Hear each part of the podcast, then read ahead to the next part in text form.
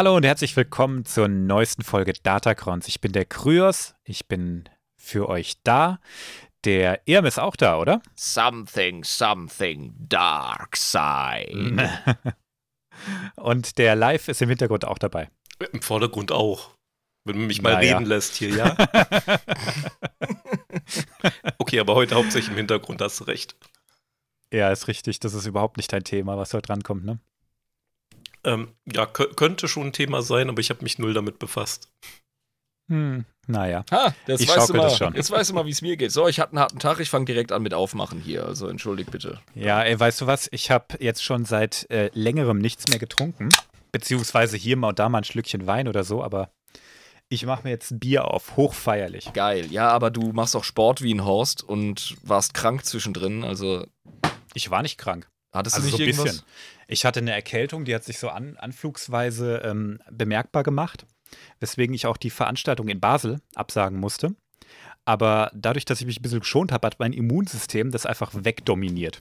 Eben, eben. Und du tust was für dich, also es sei dir gegönnt. Eben. Ja, ich mache wirklich sau viel Sport im Moment, das, deshalb trinke ich auch so wenig.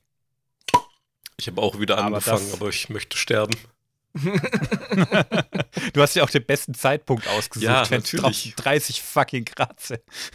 Na, du, Krios, hast dir ja eine, du hast dir ja eine Disziplin ausgesucht, mit der ich so zwei Jahre geflirtet mhm. habe, intensiv, nämlich Muay Thai. Genau, ja, Thai-Boxen. Ja, das, das, Und, das haut rein, ähm, im wahrsten Sinne. Das haut richtig rein. Ich habe auch so die Fresse poliert bekommen beim ersten Sparring. das gehört dazu. Ja, ja aber ich merke, dass mir das gar nicht so viel ausmacht. Die, die vielen Jahre, die man Schwertkampf macht, die rauben einem einfach der Angst, dass man mal was abkriegen könnte. Ja, ging mir ähnlich. ne, also kriegt man halt eins aufs Maul. hast ja einen Zahnschutz drin, hast, äh, die haben Boxhandschuhe an, was soll passieren? Ja, außer, eben. dass dir mal der Kiefer wehtut. Und, und vielleicht geht mal das Licht aus, aber danach, äh, keine Ahnung, da ist eine Gewöhnung. Aber gut. Eben, ja um nicht zu sagen, wie heftig das auf Wettkämpfen zugeht, aber ich rede hier von Sparring, Leute. Das ist nicht äh, Full Power, ne? Also easy, easy. Ähm, ja, ich freue mich wahnsinnig auf diese Folge, weil wir letzte Woche ja auch nicht aufnehmen konnten. Es wäre auch um ein Haar heute schief gegangen. Mhm. Also. Zwei Haare sogar. Bei mir hätte es ja eventuell gerade auch äh, verkackt werden ja. können. Ist richtig, ne? Also, huiuiui. Wir hätten eigentlich den Warhammer-Podcast aufgenommen äh, an alle Cross-Listener, äh, ja, die auch ähm, den Warhammer 40k-Podcast Adeptus in Ebris hören. Sorry, ähm, der Jabba hat gerade Ultra-Termin-Scheiß. Aber da wären wir auch gerade beim Thema. Ne? Ja, genau. Ähm, ihr seid von uns sehr verwöhnt. Das, wir haben ja wirklich fast im Wochenabstand äh, Folgen rausgehauen. Hier und da dann nochmal eine Bonusfolge und äh, einen Ausfall von länger als einer Woche gab es bei uns bisher noch nie. Krass, ja. Stellt euch mal darauf ein, dass der Intervall jede Woche, wir haben den nie versprochen, aber wir werden das auch so nicht halten können. Wir geben uns Mühe, jede Woche eine zu machen. Das verspreche ich euch. Aber versprechen kann ich nicht, dass es passiert. Ja, also wir, wir haben, haben das momentan Ziel. Das Ziel ist versprochen. Die Durchführung, sorry Leute, es ist super schwierig, so einen Podcast hochzuziehen. Glaubt's mir einfach. Ja, das ist krass. Es ist, nicht, es ist ja nicht einfach so, dass wir uns hinsetzen und zwei Stunden lang über Star Wars reden. Nee, ich sitze manchmal bis zu sechs Stunden an der Recherche für eine Episode. Dann kommen nochmal zwei, drei Stunden Nachbearbeitung dazu. Ui, ja, du hast einfach ähm, zu viel Respekt vor Material, Alter. Ja, ich weiß, du setzt dich ja manchmal hin und laberst einfach und hoffst, dass das meiste richtig ist. In den Anfangszeiten von Adeptus in Ebris. Das können wir uns nicht mehr leisten, nein. ja, das halte ich allerdings nicht aus, nee. Ähm, nee, wir haben einfach viel um die Ohren. Ich selber mache jetzt gerade noch eine Ausbildung zum Notfallseelsorger. Ich bin dann auch ab morgen Abend bis Sonntag äh, auf Seminar. Weswegen es auch gut sein kann, wenn ihr die Folge jetzt hört, dass sie erst am Sonntag released wird.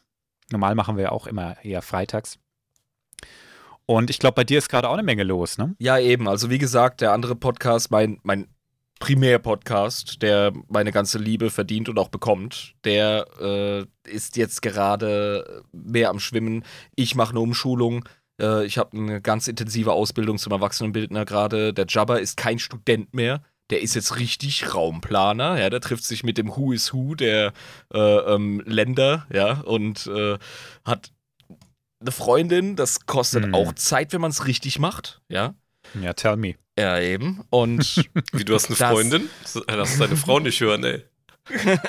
Ja, die hört zu. Oh, Alles gut. Ich glaube, sie weiß, was sie gemeint ist. Und dann musste natürlich mit Selbstmanagement ein ganz anderes Level besteigen. Und wir sind froh, dass wir mit Sicherheit sagen können, die Podcasts laufen weiter. Aber wir brauchen weiterhin eure Treue, eure Geduld, eure Liebe, was die Release-Dates angeht. Ähm, ich vertraue da aber darauf. Wir wollen ein gutes Produkt abliefern bei beiden Podcasts und ähm, haben eine geile Fandom, auf die wir sehr stolz sind und sehr dankbar drum Oh sind ja. muss ich ganz Mhm. ehrlich sagen. Und demnach, ähm, ihr werdet es uns verzeihen, da äh, sind wir uns sicher. Aber wir wollten es auf jeden Fall transparent halten.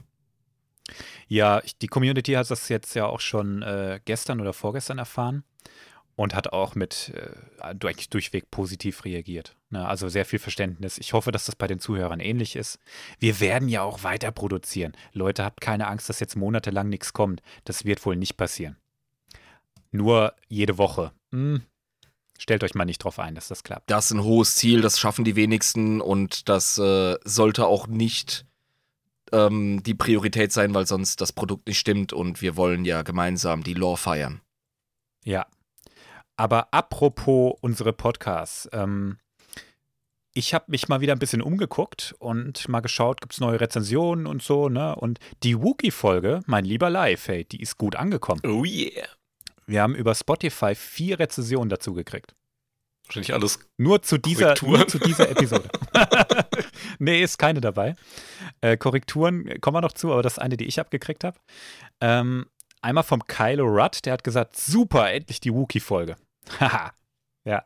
Dann Mathe 115 hat uns geschrieben, geilster Star Wars Lorecast ever. Vielen Dank für eure Mühe. Vielen Dank für das Kommentar. Und Star Wars Forever, das ist, glaube ich, auch ein Podcast. Oder ich glaube sogar, die machen viel auf YouTube. Ich bin mir gar nicht sicher. Vielen Dank für die Folge. Echt cooler Podcast. Man lernt voll viel. Und dann haben wir noch einen Kommentar gekriegt von Max zu der Folge. Sehr tolle und unterhaltsame Folge. Liebe den Podcast. Vielen Dank für die ganzen Rückmeldungen. Ich lese nicht immer alles vor, was über Spotify kommt, aber jetzt fand ich das mal schön, weil gerade die Folge, die du gemacht hast, live so viel positives Feedback gekriegt hat. Cool, cool. Du cool. lernst ja noch.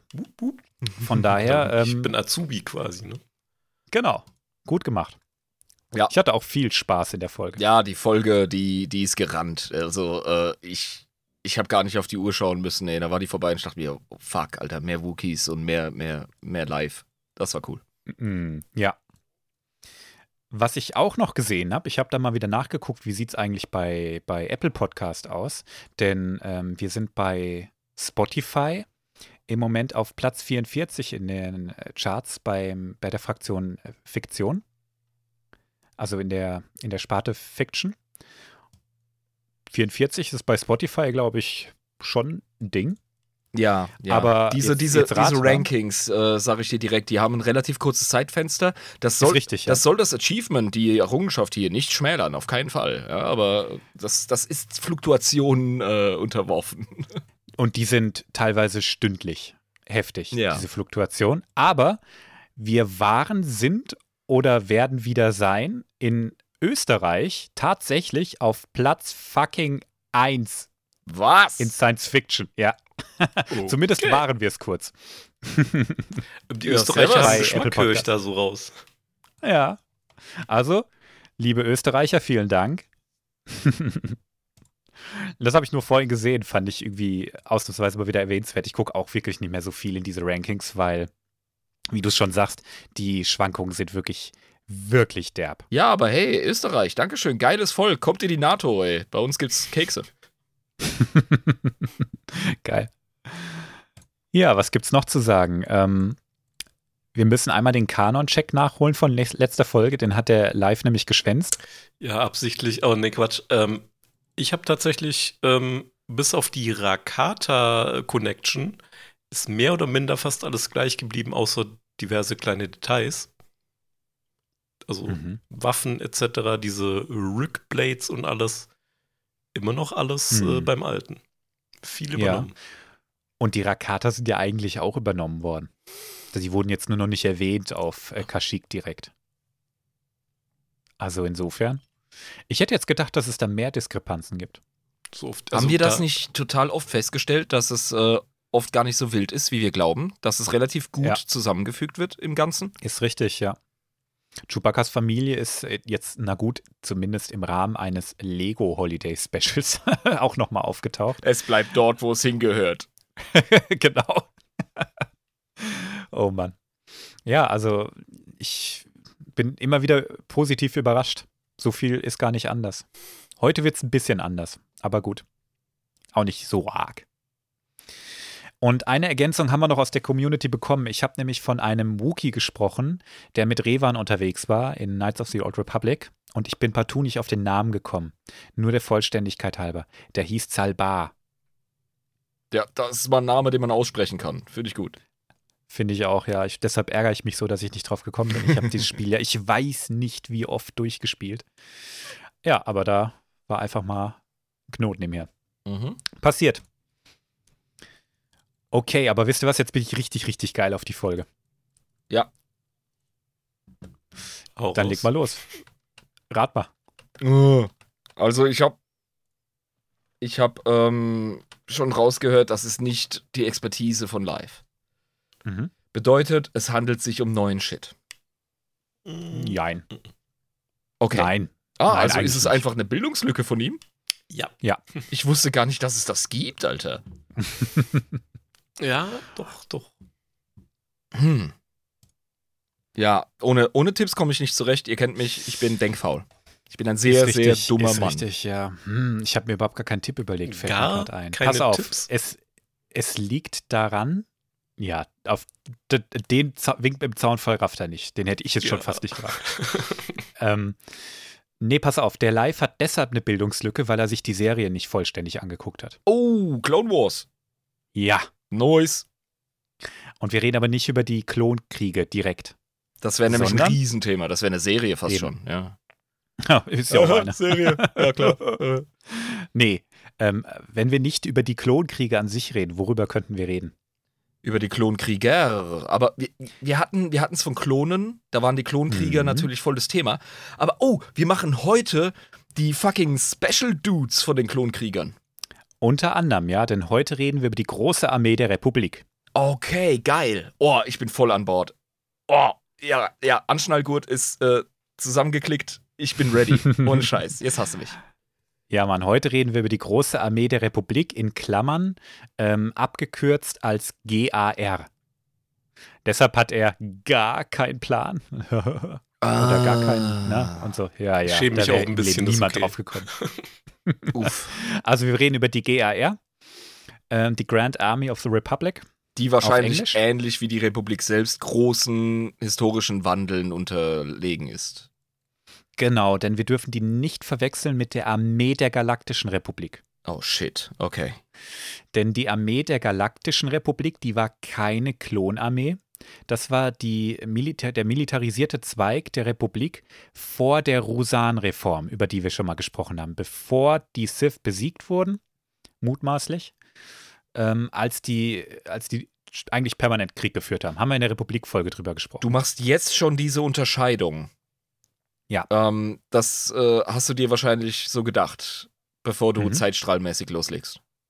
Wir, wir machen gar keinen großen Zeitstrahl, weil die Klonkriege gingen genau drei Jahre. Ja, aber es gibt ja einen Unterschied zwischen diesen Armeen. Genau. Ja. Und über die Armee der Galaktischen Republik reden wir heute nicht. Wir reden heute über die große Armee der Republik, über die Klonarmee. Ah, there we go. Okay. Na, also wir reden über die äh, zu Top-Zeiten 3.200.000 Klonkrieger, aus denen die äh, GAR bestanden hat. Das ist Und mir nicht viel, aber wichtig- Alter, in so einer großen Galaxie. Ja, ist richtig. Aber mir war es jetzt nochmal wichtig, dass man es nicht verwechselt mit der, mit der alten Armee, Ja. der alten Republik. Die war anders strukturiert. Die äh, GAR, die basiert schon grob auf diesen Mustern, die man noch kennt. Ich meine, die sind ja gerade mal 1000 Jahre alt. Das ist ja in der Star Wars-Welt ein Katzensprung. Ja, In der Geschichte dieser Institution Galaktische Republik ist das relativ wenig, ja. Die Republik gab es 25.000 Jahre lang. Eben. Ne? Also da sind 1000 Jahre, naja, ist in Ordnung. Also, wie gesagt, besteht aus über drei Millionen Klonkriegern und diversen Jedi-Generälen. wir müssen jetzt äh, mal ein bisschen in die Entstehung der Klonarmee nochmal rein. Wir haben in der Klonfolge natürlich schon über die gesprochen. Hört euch die ruhig nochmal an, wenn ihr jetzt ein paar Lücken habt. Ähm, der Klonprozess, der begann 32 Jahre vor Yavin auf Camino und wurde von Seife Diaz in Auftrag gegeben. Sagt dir der Name was? Nein, aber was mir direkt in den Sinn kommt, auch einfach für die Zuhörer, äh, für die ich ja quasi stehe, wenn sie nicht so lore-gewandt sind, ähm, wir wissen aus den Prequels durch den coolen ähm, Nachforschungsplotstrang von Obi-Wan, Mhm. dass das Projekt mehr oder weniger in Vergessenheit geriet, beziehungsweise nicht mehr im Rampenlicht war und er quasi nachforschen musste, äh, was ist da los, was war das für ein Vertrag oder bin ich voll falsch? Hm, Ja und nein. Also, das, das ist nicht in Vergessenheit geraten. Es war der Republik einfach nie bekannt.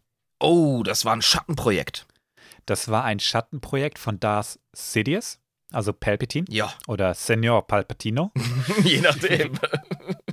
Und der hat den Jedi-Meister Seife Diaz manipuliert, damit er diesen Auftrag stellt, eine Klonarmee für die Republik zu basteln. Hatte auch gleichzeitig schon Count Doku, der zu der Zeit auch noch Jedi-Meister war, auch schon im Boot. Noch kein Separatist, wenn nur im Geheimen, im Herzen. Das wurde tatsächlich in Tales of the Jedi jetzt angeschnitten, wie es so dazu kam, dass er sich langsam abgewendet hat und so, ne? Ja. Und ähm, Count Doku wurde beauftragt, die Aufzeichnung über Camino aus den Archiven der Jedi komplett zu löschen. So dass äh, man auch gar keine Chance hatte, zufällig darauf zu stoßen. Und deshalb die Plotline bei, ich glaube, Episode 2 mit Mhm. Obi-Wan und Camino. Wenn, Genau, wenn es nicht ja. in Archiven Und- ist, existiert es nicht. Genau, das hat ja die Archivarin auch gesagt, ne? Wenn es das hier nicht gibt, dann, dann hast du halt gelitten. Ja, aber Yoda, halt, ne? Yoda war ja so schlau und hat gesagt so, oh, wenn was fehlt, dann ist da was. Ja, er hat einfach die Kinder gefragt. ja. Das war schon geil. Aber die Armee, äh, die, die Armee, genau, die Idee von der Klonarmee, die kam tatsächlich nicht von Palpatine. Wow. Die kam, die kam noch von seinem Meister, Darth Plagueis. Oh, Darth Plagueis. Der war tatsächlich auch noch am Start, während Episode 1 lief. War, er, war Palpatine noch der Schüler zu diesem Zeitpunkt. Im Geheimen. Und im Geheimen, genau, ja. Und äh, Palpatine hat seinen Meister dann überrumpelt. Äh, wir kennen alle die, Tra die Tragödie von Darth Plagueis. Ne? Wer hat sie noch nicht gehört? Ja, er hat ja die Story erzählt. Genau. Und ähm, Plagueis hatte allerdings andere Pläne. Der war bei weitem nicht so fuchsig wie Palpatine. Der hat den Kaminoanern gesagt, hey, ähm, könnt ihr uns nicht eine Armee aus komplett machtresistenten Klonen schaffen, damit wir die Republik offen angreifen können? Das hat er wahrscheinlich nicht gesagt. Aber ähm, der hat eine Spezies gefunden, die einfach überhaupt nicht auf die Macht reagiert. Und die auch noch irrsinnig aggressiv ist. Und er hat gesagt, hey, das sind doch zwei coole Eigenschaften, um Jedi fertig zu machen. Ja. Leider waren die Klonversuche der Kaminoaner zwar erfolgreich, es war aber nicht möglich, die gefügig zu machen. Okay, wir haben über die Macht gelernt, nur so ein bisschen als äh, meinen Gedankenausflug, dass sie eine allumfassende Repräsentation von Leben ist, und zwar von echtem, natürlichem Leben. Mhm. Und sobald du versuchst, gezielt äh, Machtsensitivität oder die Abwesenheit derselbigen ähm, quasi hervorzuheben, dann bist du automatisch über deiner Kompetenz und, und das Universum richtet das. Es wird also fehlschlagen. Ja, wobei ich sagen muss, diese Machtresistenz haben sie klonen können. Die Verstehe? haben es allerdings nicht geschafft, die Aggression zielgerichtet einzusetzen. Das heißt, die sind einfach aggro gewesen. Und du konntest die nicht wirklich koordiniert äh, auf irgendwen losschicken, weil die irgendwann auch auf dich losgegangen wären. Okay, lass mich meine Überlegung nochmal religiöser ausdrücken. Die waren seelenlos. Hm, da bist du jetzt arg im 40k drin. Ne? Und, ähm, Ja, vielleicht. Dieses äh, Psionische und Seele und ne. So würde ich es nicht unbedingt sagen. Aber Aber da hat was gefehlt, ne? Irgend so ein es, Kern. Ja, genau. Die, die sind einfach von Natur aus aggro und das haben die Kaminoaner einfach nicht in den Griff gekriegt. Verstehe. Okay. Das ist jetzt auf einer ganz biologischen Ebene, haben die gesagt, ja, irgendwie kriegen wir das nicht hin. Egal, was wir machen, der haut immer den Kopf gegen die Wand. so nach dem Motto. Die waren unverbesserlich Und, äh, tierisch. Die hat man nicht wirklich militarisieren können. Genau, der beißt mir immer in die Hand, wenn ich ihm Futter reiche. Das geht so nicht. Ja. Also das äh, klappt so nicht, tut mir leid. Ja. Die folgen halt gar Und, keine ähm, Befehle halt wahrscheinlich. Genau, ja. Und du hast keinen Bock, eine riesige Armee zu haben, die am Ende sich umdreht und dir den Kopf abbeißt. Ja, oder halt nicht zu führen ist, seien wir ganz ehrlich. Also, Genau. Ja. Auf jeden Fall, ähm, Plagueis wurde ja von Palpatine dann ermordet. Und ähm, Palpatine hat die Infrastrukturen und die Finanzen vor allem von seinem Meister verwendet und hat diese Idee aber nicht ganz verworfen, hat gedacht, das können wir doch noch viel durchtriebener machen. mhm. Wenn ich jetzt Kanzler werde und diese Armee aufbaue, dann brauche ich ja einen Grund, warum. Also die Klonarmee war ja nie zu einem anderen Grund da, als die Jedi auszulöschen. Ja, die Grundidee, ja, der Plan. Ja? Also braucht er irgendwie einen Antagonisten und da kam dann Count Doku ins Spiel. Der sollte den Antagonisten spielen. Wow. Was für ein geiles Schwurbel-Verschwörungsnetzwerk. Alter, aber sowas von, ja. Und Cypher Diaz wurde ja auch gekillt dann. Der sollte ja nur den Auftrag geben. Und äh, da konnte man nicht Count Doku für nehmen, weil der ja zu prominent war. Dafür, dass er A, fucking adliger Abstammung ist und B, dann Separatist war, ne? Stimmt, er Wenn ist dann ja, rauskam, er ist Graf Doku. ja genau, und, und äh, wenn dann rausgekommen wäre, der hat die Armee in Auftrag gegeben, dann hätten sie gesagt, ja, also das ist jetzt zu fishy. Ja, ja, verstehe. Dann hätte das Ja. quasi so eine Art äh, Flecken gehabt, den wollte man nicht drauf haben auf dem Projekt. Genau, und soweit ich weiß, war Cypher Diaz schon immer so dafür bekannt, dass er eher so der Paranoide war. Und da hat man sich wahrscheinlich gedacht, na, der hat wahrscheinlich äh, Gutes im Sinn gehabt, aber war halt vollkommen paranoid. Das kannst du prima verkaufen und das passt auch perfekt in den Modus operandi von äh, Senor Palpatino. Ja? Hm, Der macht sich ja vorher Gedanken, wie kann ich das politisch verkleiden und verkaufen, wenn es rauskommt. ganz genau, Ja. ganz genau, ja. Und ähm, dann brauchten sie natürlich noch einen Spender für die Klonarmee. Django Fett wurde als Spender von Count Doku ausgesucht. Und zwar unter anderem deshalb, weil Django Fett den innigsten Wunsch hatte, die Jedi auszulöschen. Ja, der hatte ja so einen richtigen Beef. Genau. Und den kann ich jetzt mal kurz erwähnen. Also eine, eine Armee von Jedi, so nenne ich es jetzt einfach mal, hat seine Fraktion der Mandalorianer, die True Mandalorians, die sich noch den Waffen verschrieben hatten und als Söldnerarmee unterwegs waren. Ja, ich komme immer durcheinander bei den Mandalorianer-Sekten, aber das ist, glaube ich, auch nicht schlimm. nee, ist nicht so schlimm. Das waren die, die größten Gegenspieler der Death Watch, die ist ein bisschen populärer. Ja. Die waren so eine Konterfraktion. Ne? Die Death Watch, das waren einfach die Kernasis, die ähm, unbedingt die Galaxie wieder erobern wollten. Von denen auch unser Mandalorianer von der Serie, nämlich den Jarin, abstammt. Letzten Endes ja. Letzten Endes über zwei Ecken, ja. Genau, und dann gab es noch die True Mandalorians, zu der, von denen Django Fett der Mandalore war, die als große Armee gedient haben, als Söldnerarmee, um das zu machen, was Mandalorianer einfach am besten können. Söldner-Shit und ko koordinierten Krieg. Finde ich sympathisch. Und dann gab es noch die Pazifisten auf Mandalore. Die sehen wir in Clone Wars viel. Ja, die sind verrufen unter Mando-Fans. Ja, die sind nicht gut angekommen, sagen wir es mal so. Ja.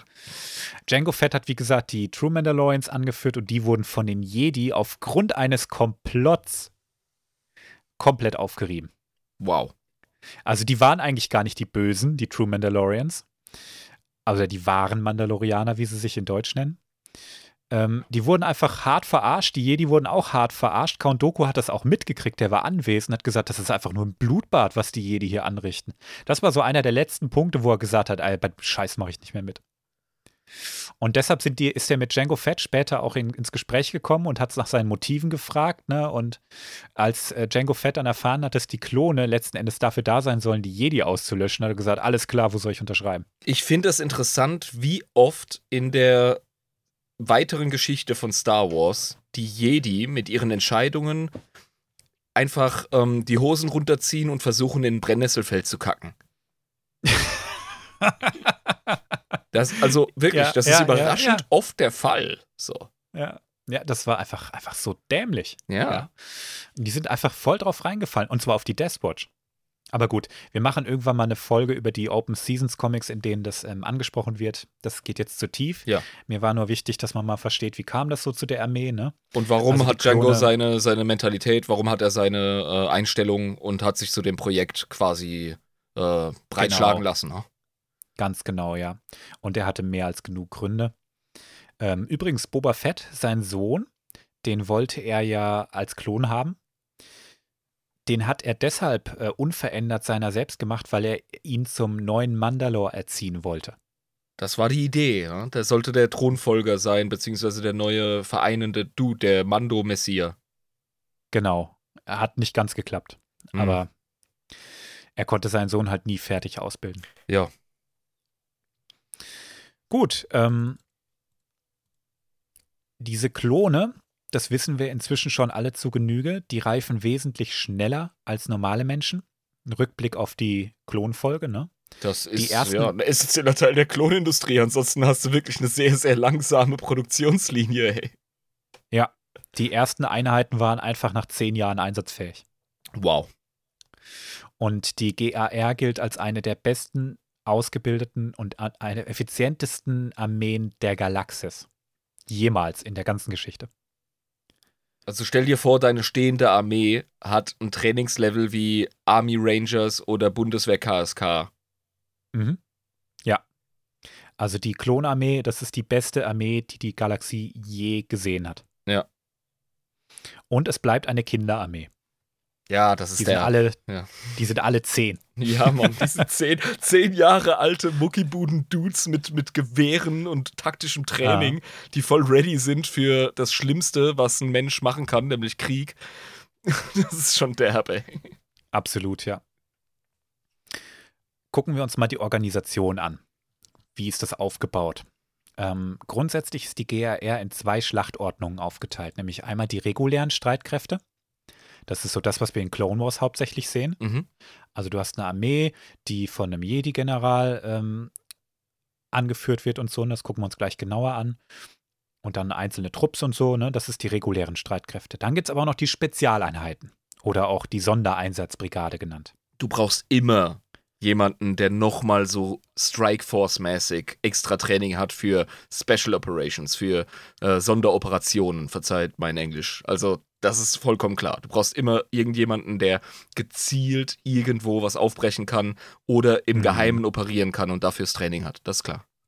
Ganz genau, ja. Und die sind, diese beiden Schlachtordnungen, die sind auch extrem unterschiedlich in der Organisation. Und einer der größten Unterschiede ist sicherlich, dass die Spezialeinheiten sehr oft, wenn nicht sogar fast immer ohne einen Jedi im Einsatz sind. Die machen ihren Scheiß selber.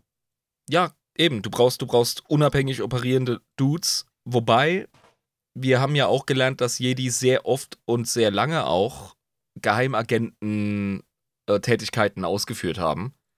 Hm. Aber ein Geheimagent ist wieder ein bisschen was anderes als eine militärische Eliteeinheit, die bestimmte ähm, Operationsziele gewaltsam, wenn auch äh, subtil durchführt. Ganz genau. Ja. Die Kommandostruktur der GRR wurde über die ganze Zeit der Klonkriege hinaus niemals verändert und auch später das Imperium hat die weitestgehend übernommen. Mhm. Also es gibt immer noch da die regulären Streitkräfte und es gibt die Spezialeinheiten und auch die Ränge und die, die Aufgliederung der Armee, die hat sich nicht großartig verändert. Ja, warum an einem funktionierenden System rumschrauben? Die haben offenbar ein richtig gutes Konzept hingelegt. Genau. Und wenn ein Jedi-General eine Kloneinheit befehligt, dann hat der in der Regel einen Klonkommandanten als Adjutanten. Das sehen wir in den Filmen mit Cody von Obi-Wan, Mhm. der ihm auch das Lichtschwert wieder reicht, oder Rex für Anakin in Clone Wars, sehr prominent. Okay. Reden wir mal zuallererst über die regulären Streitkräfte. Die bilden nämlich auch den mit Abstand größten Teil der Streitkräfte. Ne, das besteht aus Infanterie, Artillerie, Panzerverbände, du hast da Marines dabei, Boden, Landfahrzeuge, Logistik, Transport, du hast Flotten. Also das ist nochmal alles spezialisiert. Und einige von den äh, Klonen sind von sich aus, von ihrer Ausbildung her schon spezialisiert, wie zum Beispiel die galaktischen Marines. Von denen habe ich auch mal ein Bild für dich. Die sehen nämlich richtig scharf aus. Also wenn ich mir Marines in Weltraumkriegen vorstelle, dann muss ich natürlich die Referenz ziehen zu, ähm, bei uns sind, äh, also das, was man im, Englischen als Marines bezeichnet, ja Infanterie, die über den Seeweg eingesetzt wird und Landungsoperationen durchführt. Mhm. Und das muss im Weltraumkontext, müssen das hochmobile ähm, Soldaten sein, die man quasi auf Wunsch an gewissen zugänglichen Orten einsetzen kann. Mhm. Im Deutschen nennt man sie die galaktische Marineinfanterie. Marineinfanterie, das sind Marines, exakt. Ja. Genau. Mhm. Ich habe dir ein Bild reingeschickt. Okay, wow. Ähm, die erinnern mich ganz stark an imperiale Sturmtruppen auf Hoth.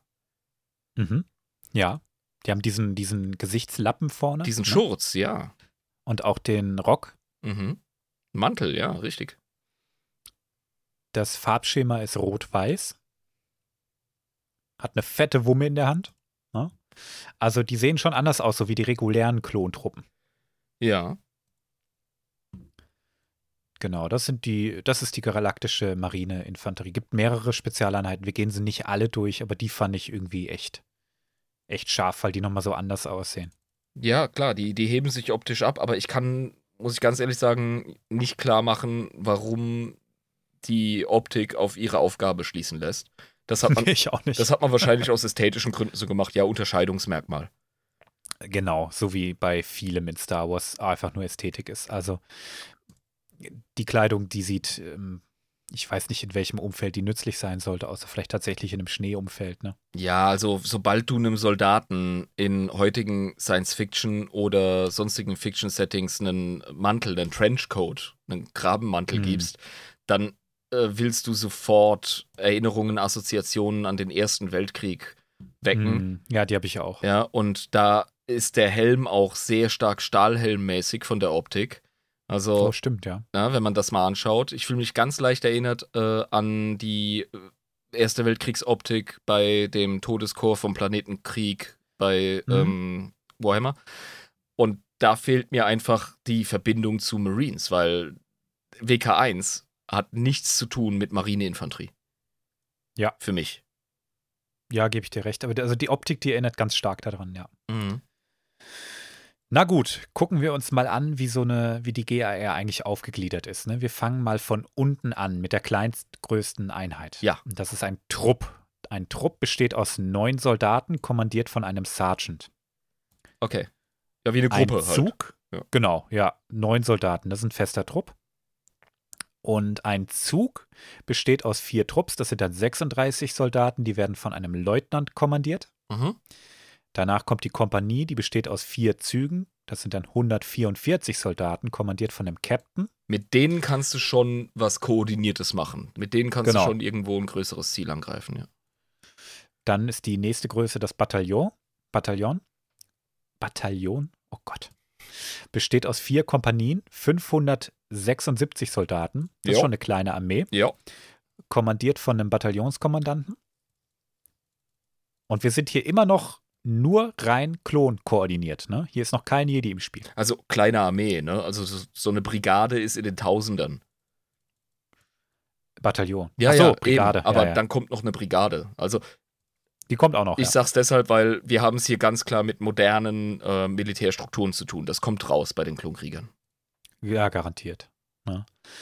Ähm, die nächste Größe ist dann ein Regiment. Also wir, wir kennen all diese Begriffe im Prinzip. Ne? Mhm. Jeder, der sich ein bisschen mit Militär auskennt, der kennt die Begriffe. Regiment besteht aus vier Bataillonen. Das sind 2304 Soldaten und da haben wir einen Klon-Regimentskommandanten und einen Jedi-Padawan. Der quasi, äh, quasi, ja, Azubi für eine Generalsaufgabe ist. Genau, also hier haben wir es tatsächlich so, der lernt von dem Regimentskommandanten, der Padawan. Ah, Ja. der, der kriegt mit, Klar. was Krieg ist. Natürlich hat der Jedi-Padawan äh, hier Befehlsgewalt und hat auch einen Kommandoposten, aber das ist ein fucking Teenager. Äh, logisch, der kriegt von dem Regimentskommandanten gesagt, ja, ja, du, äh, pass mal auf. Mag sein, dass du hier deinen Akademikergrad hast, aber ich mach den Scheiß schon lange. Seit zehn Hör mir Jahren. lieber zu. genau, seit zehn Jahren. Ja, das erinnert mich an meinen Vater, der Jahrzehnte als Schichtarbeiter im Chemiewerk in der BASF äh, geklotzt hat.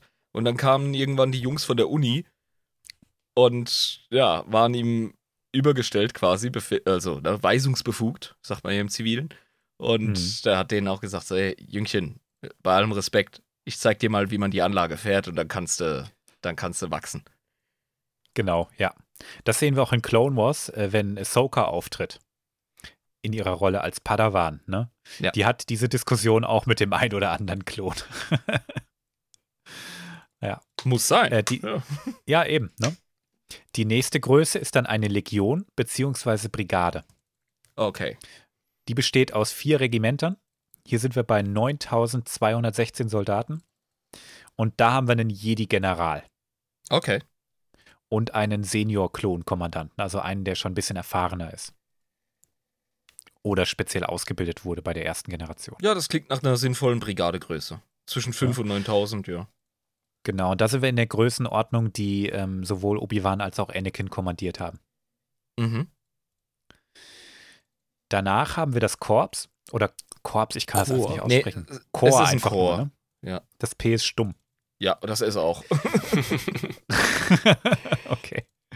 Das Korps besteht aus vier Legionen bzw. Brigaden. Hier sind wir bei 36.864 Soldaten.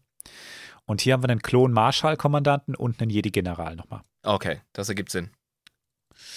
Danach haben wir schon eine Sektorarmee, die besteht aus vier Korps. Hier sind wir schon bei 147.456 Soldaten. Im Plural von Chor darfst du das S sehr gerne wieder reaktivieren. Also Chors. Ja. Chöre. die, die Chöre, genau. Und hier haben wir einen richtig erfahrenen Jedi-Meister, der das Ganze anführt. Okay, das ist dann, da, da musst du die Big Boy Pants anziehen. Genau, ja. ja. Danach haben wir eine Systemarmee. Die mhm. besteht aus zwei Sektorenarmeen, 294.912 Soldaten. Woo. Also fast 300.000 Soldaten. Da sitzt in der Regel ein Jedi-Ratsmitglied dran. Yoda zum Beispiel. Finde ich immer noch beeindruckend bei einem ähm, potenziellen Kriegsschauplatz, der Teile der Galaxie umfasst, in denen du mhm. wirken musst. Verstehst du? Also, wir haben nach äh, aktuellen modernen Maßstäben ähm, natürlich krasse Zahlen, aber mhm. in einem galaktischen Setting oder teilgalaktischen Setting ist das wirklich, also für einen Sektor, wenn wir noch kleiner gehen, ist das immer noch beeindruckend wenig. Das heißt, die werden gezielt eingesetzt. Ganz genau, müssen sie auch, ne? Ähm, weil die haben eine Überzahl sich gegenüberstehen. Du musst da richtig gut koordinieren. Darfst da nicht irgendwie Scheißdreck bauen. Ja, aber deswegen hast du diese Hardcore-Profi-Armee. Genau. Und die GAR besteht letztendlich aus zehn Systemarmeen und zusätzlichen Streitkräften wie eben die Sondereinsatzbrigade und hat dann eben diese hohe Mannstärke und befehligt wird die alleine vom Oberbefehlshaber Palpatine. Okay. Mit seinen Sondervollmachten. Ja, da sind wir. Ne? Die also, auf jeden Fall zurückgibt, nur weil er liebt die Demokratie. Genau. Richtig, richtig, ja, ja. Ja, ja. Reichskanzler, Reichskanzler Hitler hat sich ja auch äh, als äh, äußerst ähm, nützlich erwiesen. Nicht. genau, ja. Ja, ich, ich, ich trinke ein Bier auf Militärgeschichte. Es ist alles gefickt, ey. So. Boah, das Bier gibt Pfötchen, hey. Schon länger nicht getrunken. Merkt man gleich. Gut, ähm, so viel mal zu normalen, zu den normalen Streitkräften. Ne? Also an der obersten Stelle steht einfach Palpatine und er macht damit, was er will. Mhm.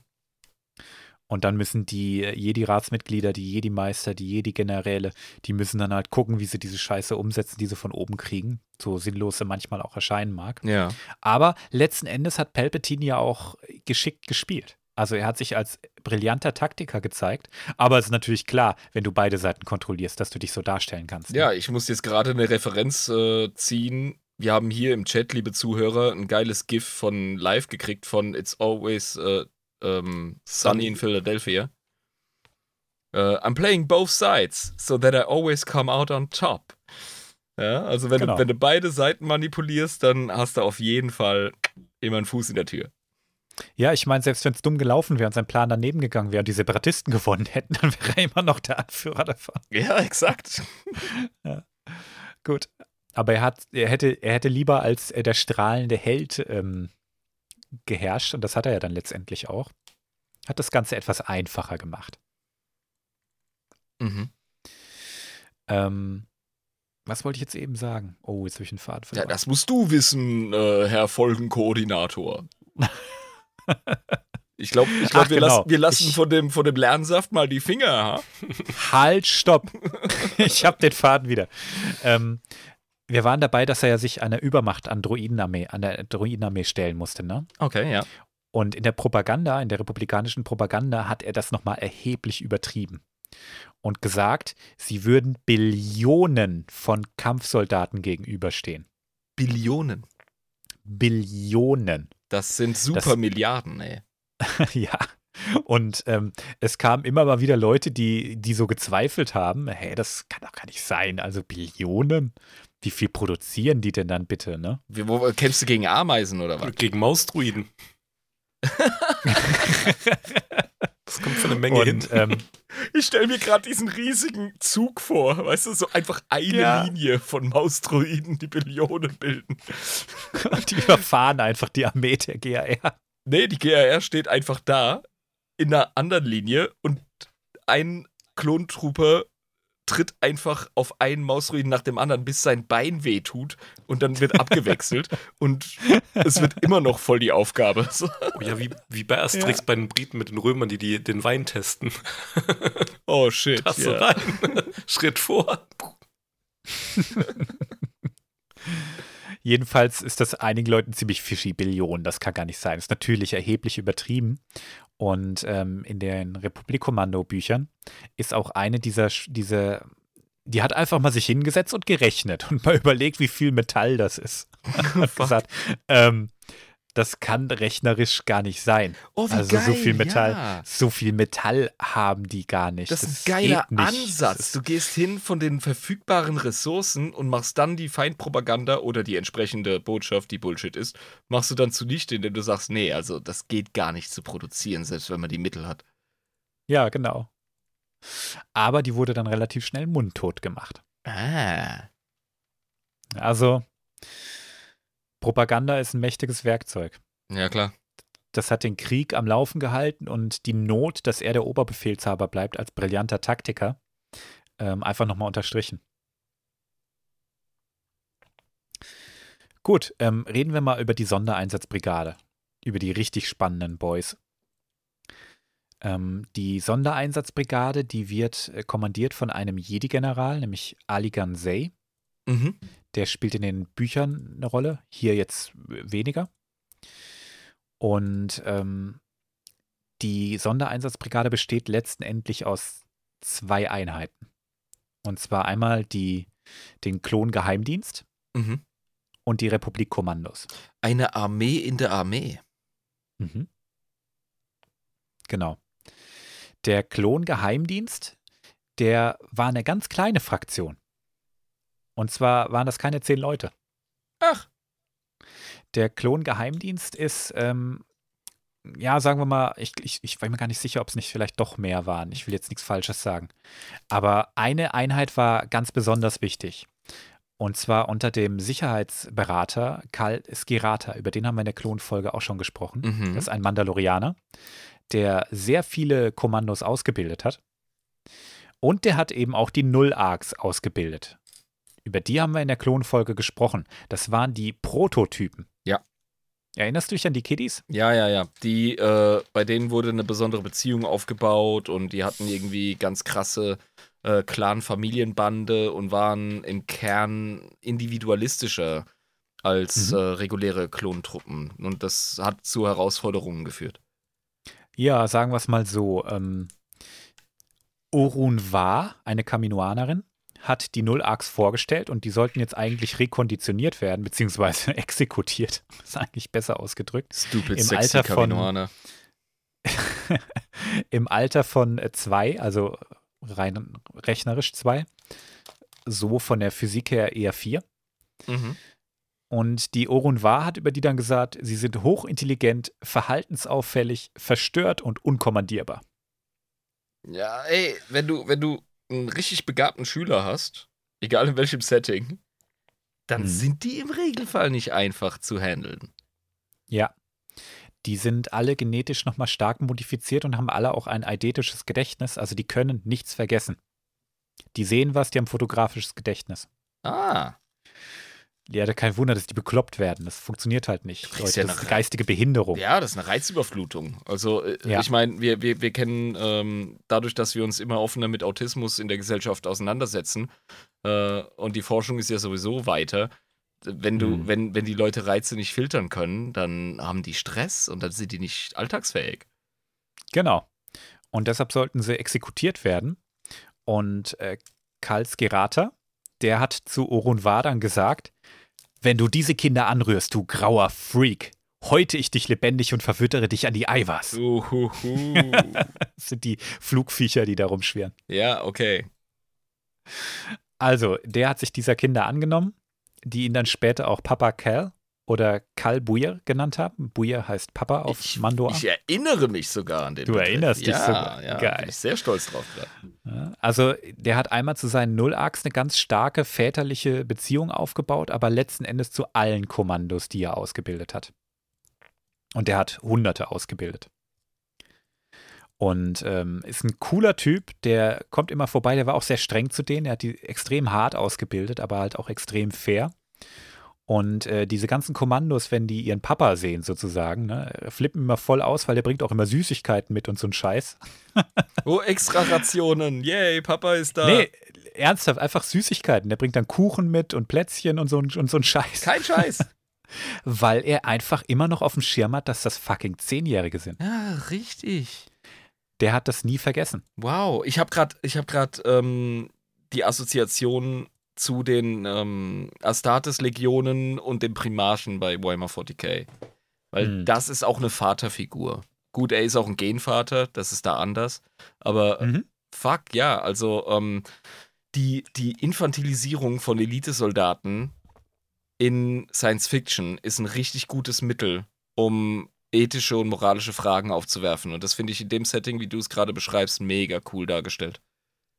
Ja, also ich, ich will nicht zu viel vorgreifen, weil wir bestimmt mal über die Bücher noch sprechen. Aber der hat eine, eine so sympathische Rolle in Mhm. diesen Büchern. Ich schicke dir mal ein Bild von dem Dude. Damit du dir mal. Erinnert sich die Fresse von dem an was? Ja, gut, er hat, ähm, um eines der geilsten Simpsons-Zitate zu bringen, einen Haarschnitt, nachdem man die Uhr stellen kann. Ja, das stimmt. Ja, und hat so einen leichten, ähm, oh, der erinnert mich ein bisschen an Clint Eastwood. Echt? Weißt du, wer die Vorlage für ihn war? Wer denn? Ed Harris. Ed Harris. Oh, Moment, da klingelt's. Ah, natürlich! Fucking Ed Harris. War der nicht auch Ausbilder bei Starship Troopers? Nee. Stimmt, nee, nee, ja. Nee, Doch, oder? Nee, Das ist nee, nee. Michael nee. Ironside, wenn du meinst. Ah, okay, sorry. Aber Der- das ist ein. Oh, nee, Moment, er ist der Vater von der, äh, äh, die wilden 70er. Nee, auch nicht. Auch nicht. Okay, dann ist es du- einfach. Ey, sorry, den- aber da bin ich meinen eigenen Leuten Film- gegenüber rassistisch, weil das sieht aus wie so ein ganz normaler 60er, 70er White Dude, strenger Vater. äh, Nicolas Cage, Sean Connery, The Rock gesehen. Ja. Ja, Da ist der, der quasi das der- Ist er. In Anführungsstrichen Evil Guy, der der Alcatraz äh, sich da. Ja, der hat auf jeden Fall die Fresse von einem bürokratischen weißen Widersacher. Oder Ja. wenn du Westworld geschaut hast, müsstest du ihn auch Nee. wieder erkennen. Nee, Westworld habe ich mir geklemmt. Ja, Westworld habe ich auch nicht gesehen, Ja, aber Aber die Fresse kommt mir so bekannt es, ja. vor. Leute, ja, googelt er das. die, er ist die Vorlage, genau. Ja, ja. Ed Harris. Und Dann unsere, wisst ihr, wie, wie Cal Skerata aussieht. unsere Unterstützer sehen sowieso die Bilder. Also, ne, wenn ihr Bock habt, Patreon, ne, Datacrons läuft. Genau. Der hat auch, ähm, das haben wir jetzt nicht erwähnt, äh, seine mandalorianische Rüstung an, die Ja. übrigens golden ist. Ah ja. Kommt hier auf den Bildern nicht so gut rüber, aber seine Rüstung hat äh, tatsächlich einen Goldton. Mhm. Und das ist, das ist der, der Fuddy von den äh, Special-Klontroopern. Das ist Papa Cal. Ja. Und der verdient mindestens eine Bonusfolge. Nice. Müssen wir mal machen irgendwann. Der hat nämlich auch jenseits der Bücher noch eine Geschichte. Na, sonst gäbe es auch nicht so viele Bilder von ihm, muss man mal sagen. Mhm. Also irgendwann kommt mal eine Cal Skirata-Folge. Und ähm, diese Null-Arcs sind nur von ihm kontrollierbar. Die lassen sich von niemandem sonst irgendwas sagen. Und es gibt in den Büchern auch so eine geile Szene, wie sie mal vollkommen den Rappel kriegen, weil sie das Gefühl haben, die werden jetzt gleich auf Eis gelegt, wortwörtlich, also in Stasis gepackt, Mhm. weil die zu schwierig wären. Und dann verschanzen die sich und rebellieren. und dann denkt man schon, man muss die jetzt alle in die Luft jagen mit hohen zivilen Verlusten. Und äh, dann fordern sie ihn halt doch nochmal an. Und der kriegt die halt zur Vernunft und in die Spur und zu einer funktionierenden Einheit umgebaut. Dass man den überhaupt von ihnen getrennt hat. Also. Ja, die Jedi wollten das nicht machen. Die haben gesagt, wir brauchen hier keine Mandalorianer in unserer Armee. Wir machen das schon selber, wir Jedi. Ja. Ja, nur dass sich diese Dudes nichts von irgendwelchen erhabenen äh, Leuten sagen lassen wollten, die fast schon so ähm, Freaks für sie waren, wie die Kaminoaner, die sie abgrundtief gehasst haben. Ja, und sie sind halt von ähm, Django Fett's Blut. Genau, und sie sind bei weitem nicht so gefügig wie die anderen Klone. Die Ja. haben sehr viel von Django Fett in sich drin. Ja. Wer auch viel von Django Fett in sich drin hat, sind die Alpha-Arcs. Das waren die allerersten Arcs, also Advanced Recon Commandos, die auch im Geheimdienst sind. Das sind die, das sind quasi die Nachfolger von den Null-Arcs. Null, weil es die quasi im Prinzip nie gab. Ah. Und die, die Alpha-Arcs sind die erste Generation, die weniger fehlerhaft ist. Die sind deutlich kommentierbarer, äh, ko kommentierbarer, kommen, kommandierbarer, uiuiui, als die Null-Arcs, sind aber trotzdem noch extrem eigensinnig, wie eben auch ihr Spender. Also die lassen sich schon was sagen, aber auch nicht mehr wie Django Fett. Wie so eine Art abgeschwächte Version, aber immer noch nicht das, was ein normaler Clone Trooper an äh, Kontrollierbarkeit auf die Platte bringt. Genau. Also das ist ja auch durchaus nicht, nicht schlecht. Die, die denken halt viel selber nach. Ja, und das Und brauchst du sind bei Elite-Einheiten, seien wir ganz ehrlich. Die müssen ja äh, in der Situation, müssen sie ja individuell handeln und äh, ja. Mhm. Genau. Ähm, einer, ja, da, da siehst du mal einen Alpha-Arc. Live hat einen reingepostet. Mhm. Ja. Das ist Or ähm, Fordo heißt das, oder? Captain Fordo. Den sieht man auch in der animierten Clone Wars-Serie, die war zweiteilig. Und der ist nur in diesen Alpha-Arc-Strukturen. Der befehligt keine regulären Klontruppen. Das ist ein fucking Geheimdienstler, ja. Ja. Und ein richtiger Kommandosoldat einfach. Ist noch kein Republikkommando, aber halt ein Kommandosoldat. Ja, verstehe. Die haben ein bisschen inflationär mit dem Begriff Kommando um sich geworfen, denn wenn sie von Klonen reden. Alles, was irgendwie krass ist, muss Kommando im Namen haben. Ja, ja. Kommando einfach nochmal ähm, zum Begriffsgefühl. Äh, aus dem Englischen ist das halt wirklich ein individuell operierender Elitesoldat. Genau. Das hast du bei den Alpha-Arcs auch. Ja. Ähm, einer von den Null-Arcs, Ordos Girata, ja, der hat den Namen seines Vaters angenommen, ähm, sagt mal zu einem, äh, zu einem ehemaligen Jedi-Kommandanten, ein Alpha-Arc kann man mit vernünftigen Argumenten von gar nichts überzeugen. Okay. Nur mit Unvernünftigen. Ja, ja, da, da ist eine Menge, passt. da ist eine Menge Deutung äh, und Wertung Mhm. in der Aussage. Was sind vernünftige Argumente? Also, Mhm. ja, wenn dein vernünftiges Argument ist, ey, du unterstehst mir, mach alles, was ich von dir will. Ähm, nein, das deckt sich nicht mit unserem heutigen ähm, Begriff von Vernunft. Die Bundeswehr zum Beispiel ist tatsächlich, soweit ich weiß, eine der wenigen Armeen, bei denen Befehlsverweigerung ähm, Pflicht ist. Sobald der Soldat das Gefühl hat, dass die Befehle gegen die Menschenrechte oder gegen geltendes Kriegsrecht verstoßen. Oh, das ist nice. Ja. Und ebenso eigensinnig sind eben auch die Alpha-Arcs. Die würden nur das machen, was sie selber vertreten. Ah ja. Die können schon Befehle befolgen, aber nicht, wenn sie die für dumm halten. Ja, das, also, hm, naja, das ist eine Lücke, Alter. Das ist eine Lücke, aber das ist halt einfach fucking Django Fett, ne? ja. Der weiß es halt. Ja. Ne? Die sind auch mit ganz vielen Erinnerungen von Django Fett gefüttert. Okay. Von denen gab es auch eine Limited Edition. Da gibt es nur 100 Stück von. Ach ja. Also wirklich so ein Mhm. Experimentding. Genau. Das sind einfach Spezialeinheiten. Da hat man sich gedacht, da brauchen wir auch noch nicht so viele von. Zumindest jetzt mal nicht in der ersten, im ersten Schub. Mhm. Und äh, der größte Unterschied zum aktuellen Kanon, das sage ich jetzt direkt, ähm, da sind Arcs einfach nur noch beförderte normale Kloneinheiten. Ach ja. Da wurden die Alpha-Arcs jetzt nicht erwähnt. Äh, nicht erwähnt, sage ich jetzt einfach mal ganz bewusst. Aber da gab es dann ein Trainingsprogramm, wo man auch als normaler Soldat trotzdem noch zum Arc aufsteigen konnte. Okay. Die Sondereinsatzbrigade, die hatte unfassbar viele Freiheiten und hat, wie gesagt, sehr fern von den Jedi gearbeitet. Deren Aufgabe war dann sowas wie Aufklärung, Infiltration, Informationsbeschaffung, Sabotage, Antiterroroperation und auch Attentate. Mhm. Also richtiger Geheimagenten-Shit, sagen wir es, wie es ist. Ja, sicher. Also, das, das passt voll in die, in die Jobbeschreibung von den Jungs. Genau. Ja, von den Republikkommandos gab es erheblich mehr. Ich sage jetzt mal bewusst gab, du wirst gleich merken, warum. Ähm, Republikkommandos, die wurden fast alle, ein paar Einheiten nicht, aber fast alle von Mando-Ausbildern höchstpersönlich ausgebildet. Mhm. Also der Django Fett, der hat sich eine ganze Stange von äh, Mandos rausgesucht, denen er vertraut hat. Und die für ein exorbitantes Gehalt eingestellt Ja. Und die quasi verschwinden lassen.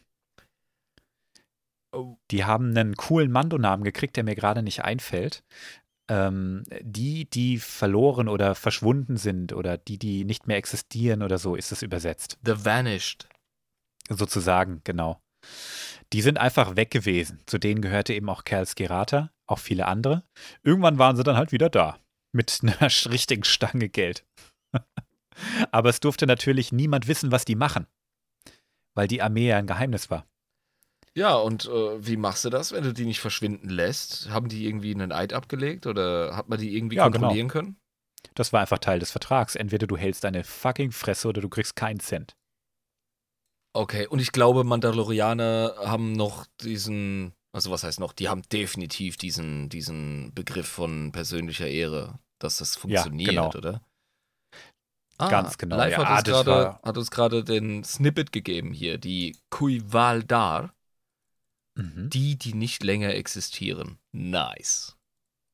Stimmt, da heißt ja nicht oder nicht mehr. Mhm. Quivaldar.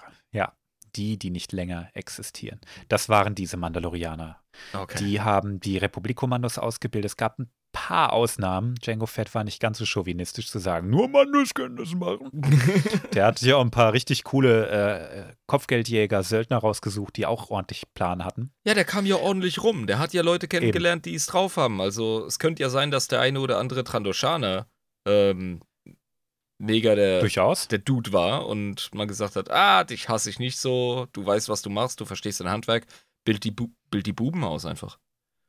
Ja, weiß nicht, ob das viele Punkte gibt, aber wer weiß, vielleicht ja schon. Ja, ja, ja, das muss der, das muss der Echsenmensch mit sich selber ausmachen und seine Ja, Religion. ich meine, ja gut, ähm, Punkte äh, gibt es ja für alles, was irgendwie äh, krass ist oder der Gesellschaft was bringt. Und wenn du die krasseste Klonarmee der Welt ausgebildet hast und davon noch die Kommandos, dann ist das bestimmt schon krass. Ja, ich glaube, dann ist die himmlische Mutti durchaus äh, ne, äh, Ja. entzückt.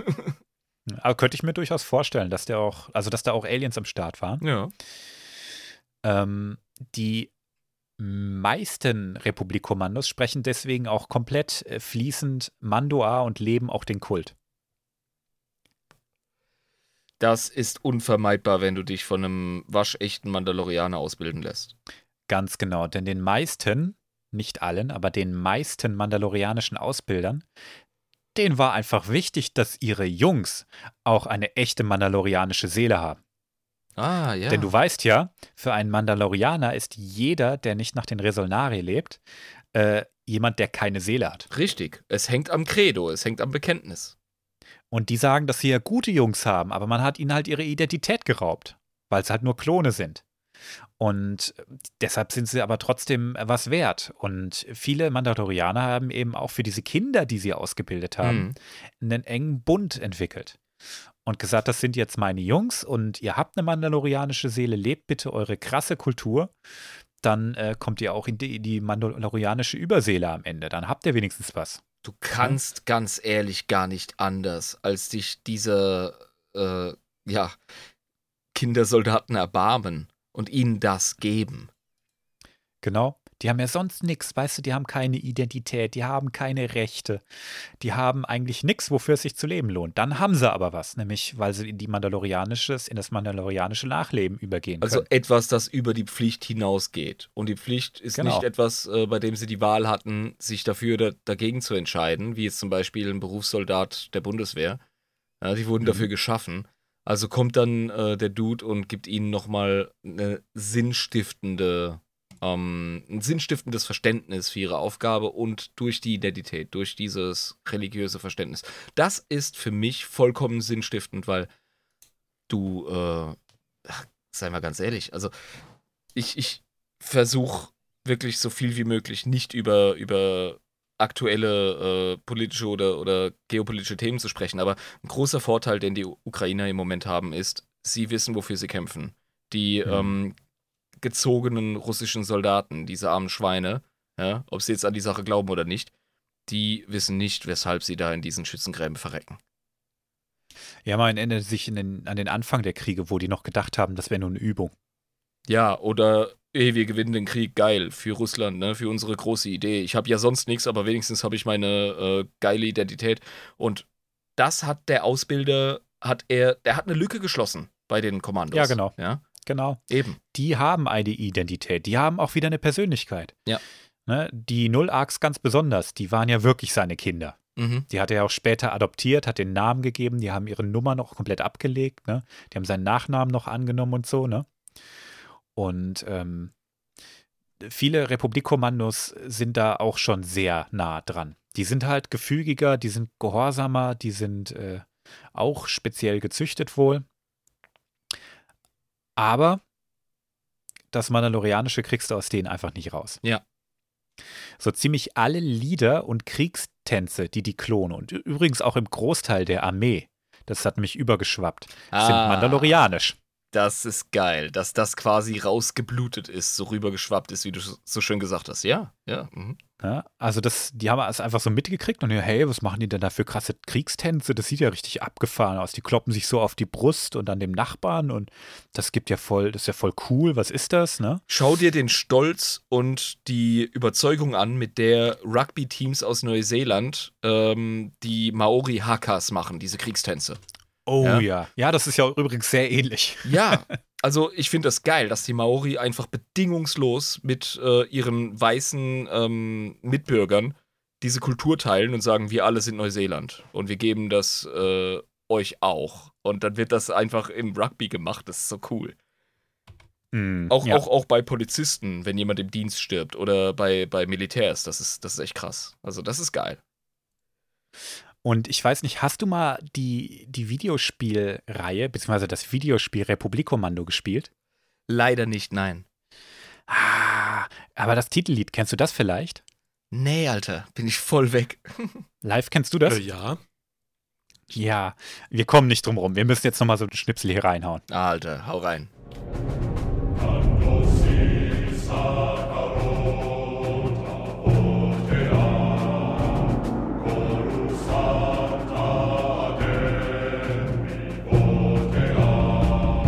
Ah, geil. Wir haben direkt Militär ähm, Drums. Und dann diesen fetten mandalorianischen Chor im Hintergrund. Das ist ein archaisch wirkender Kriegergesang, ja. Da gibt es irgendwo auch eine richtig coole Metal-Version davon. Nice. Ja, das ist einfach allgemein ein geiler Song. Wir müssen jetzt auch schon leider ausmachen, auch wenn ich ihn jetzt Mhm. gerne fertig hören würde, weil der Song, der fetzt einfach so heftig. Aber es wirkt direkt, ja. Das ist das ähm, Titellied der, äh, des Spiels Republikkommando, kommt auch immer wieder im Spiel vor. Das ist auch tatsächlich die inoffizielle Hymne der GAR. Nice. Also letztendlich jeder Klonsoldat kennt dieses Lied. Und wenn die mal loslegen, dann singen die dieses Lied und dann singen da gefühlt drei Millionen Leute diesen Song. Und schon haben wir eine einende und wirklich wirkende kulturelle Gemeinsamkeit, die halt bindet, weißt du, und die vereint. Also das, das ist geil. Mm, absolut, ja. Also, die mandalorianische Kultur ist in der gesamten Klonarmee drin, aber vor allem in den Republikkommandos. Ja, weil da kam es ja her.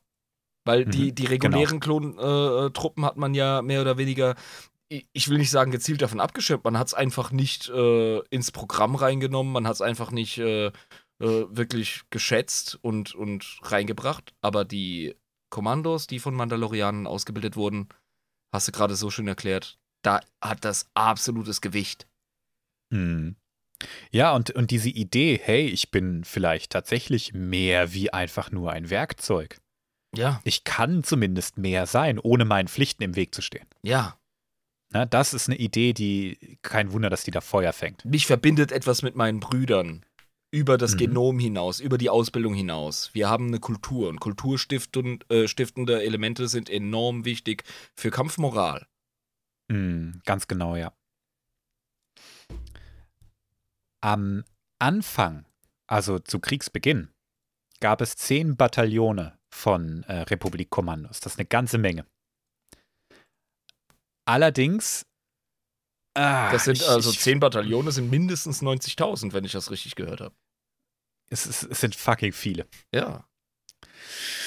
Ich krieg jetzt nicht hin, das irgendwie wertfrei oder schönend zu formulieren, aber Jedis haben fucking noch mal keinen Plan von Kriegsführung. Ah, ja, ja.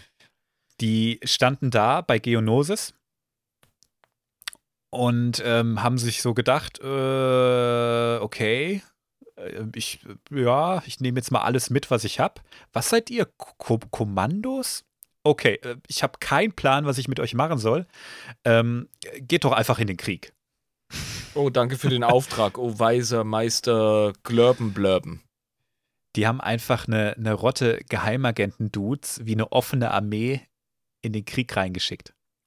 Ah, shit. Einfach, einfach, einfach Die reingejagt. haben die wie, wie, wie reguläre Infanterie eingesetzt. Ja. In einem offenen Kugelhagel Ja. quasi. in einem, in dem chaotischsten Kampf der Klonkriege, Das nämlich ist Geonosis. so bekloppt, weil in, in, in offenen, groben ähm, Szenarien, in denen Infanterie äh, wirkt, hast du einfach einen Haufen Zufallstreffer. Und du möchtest nicht deine Elite-Soldaten diesen Zufallstreffern aussetzen. Sowas wie Ja. Artillerie, äh, ja, Feuer und, und, und was weiß ich was. Ja, also das Chaos größerer Schlachten. Das war einfach so schlimm. Rate mal, wie viele ums Leben gekommen sind auf Geonosis, also prozentual. Also wenn es wirklich in die Hose ging, dann hatten die 60% Verluste. Ja, es war so ungefähr die Hälfte, ja. Scheiße, Mann.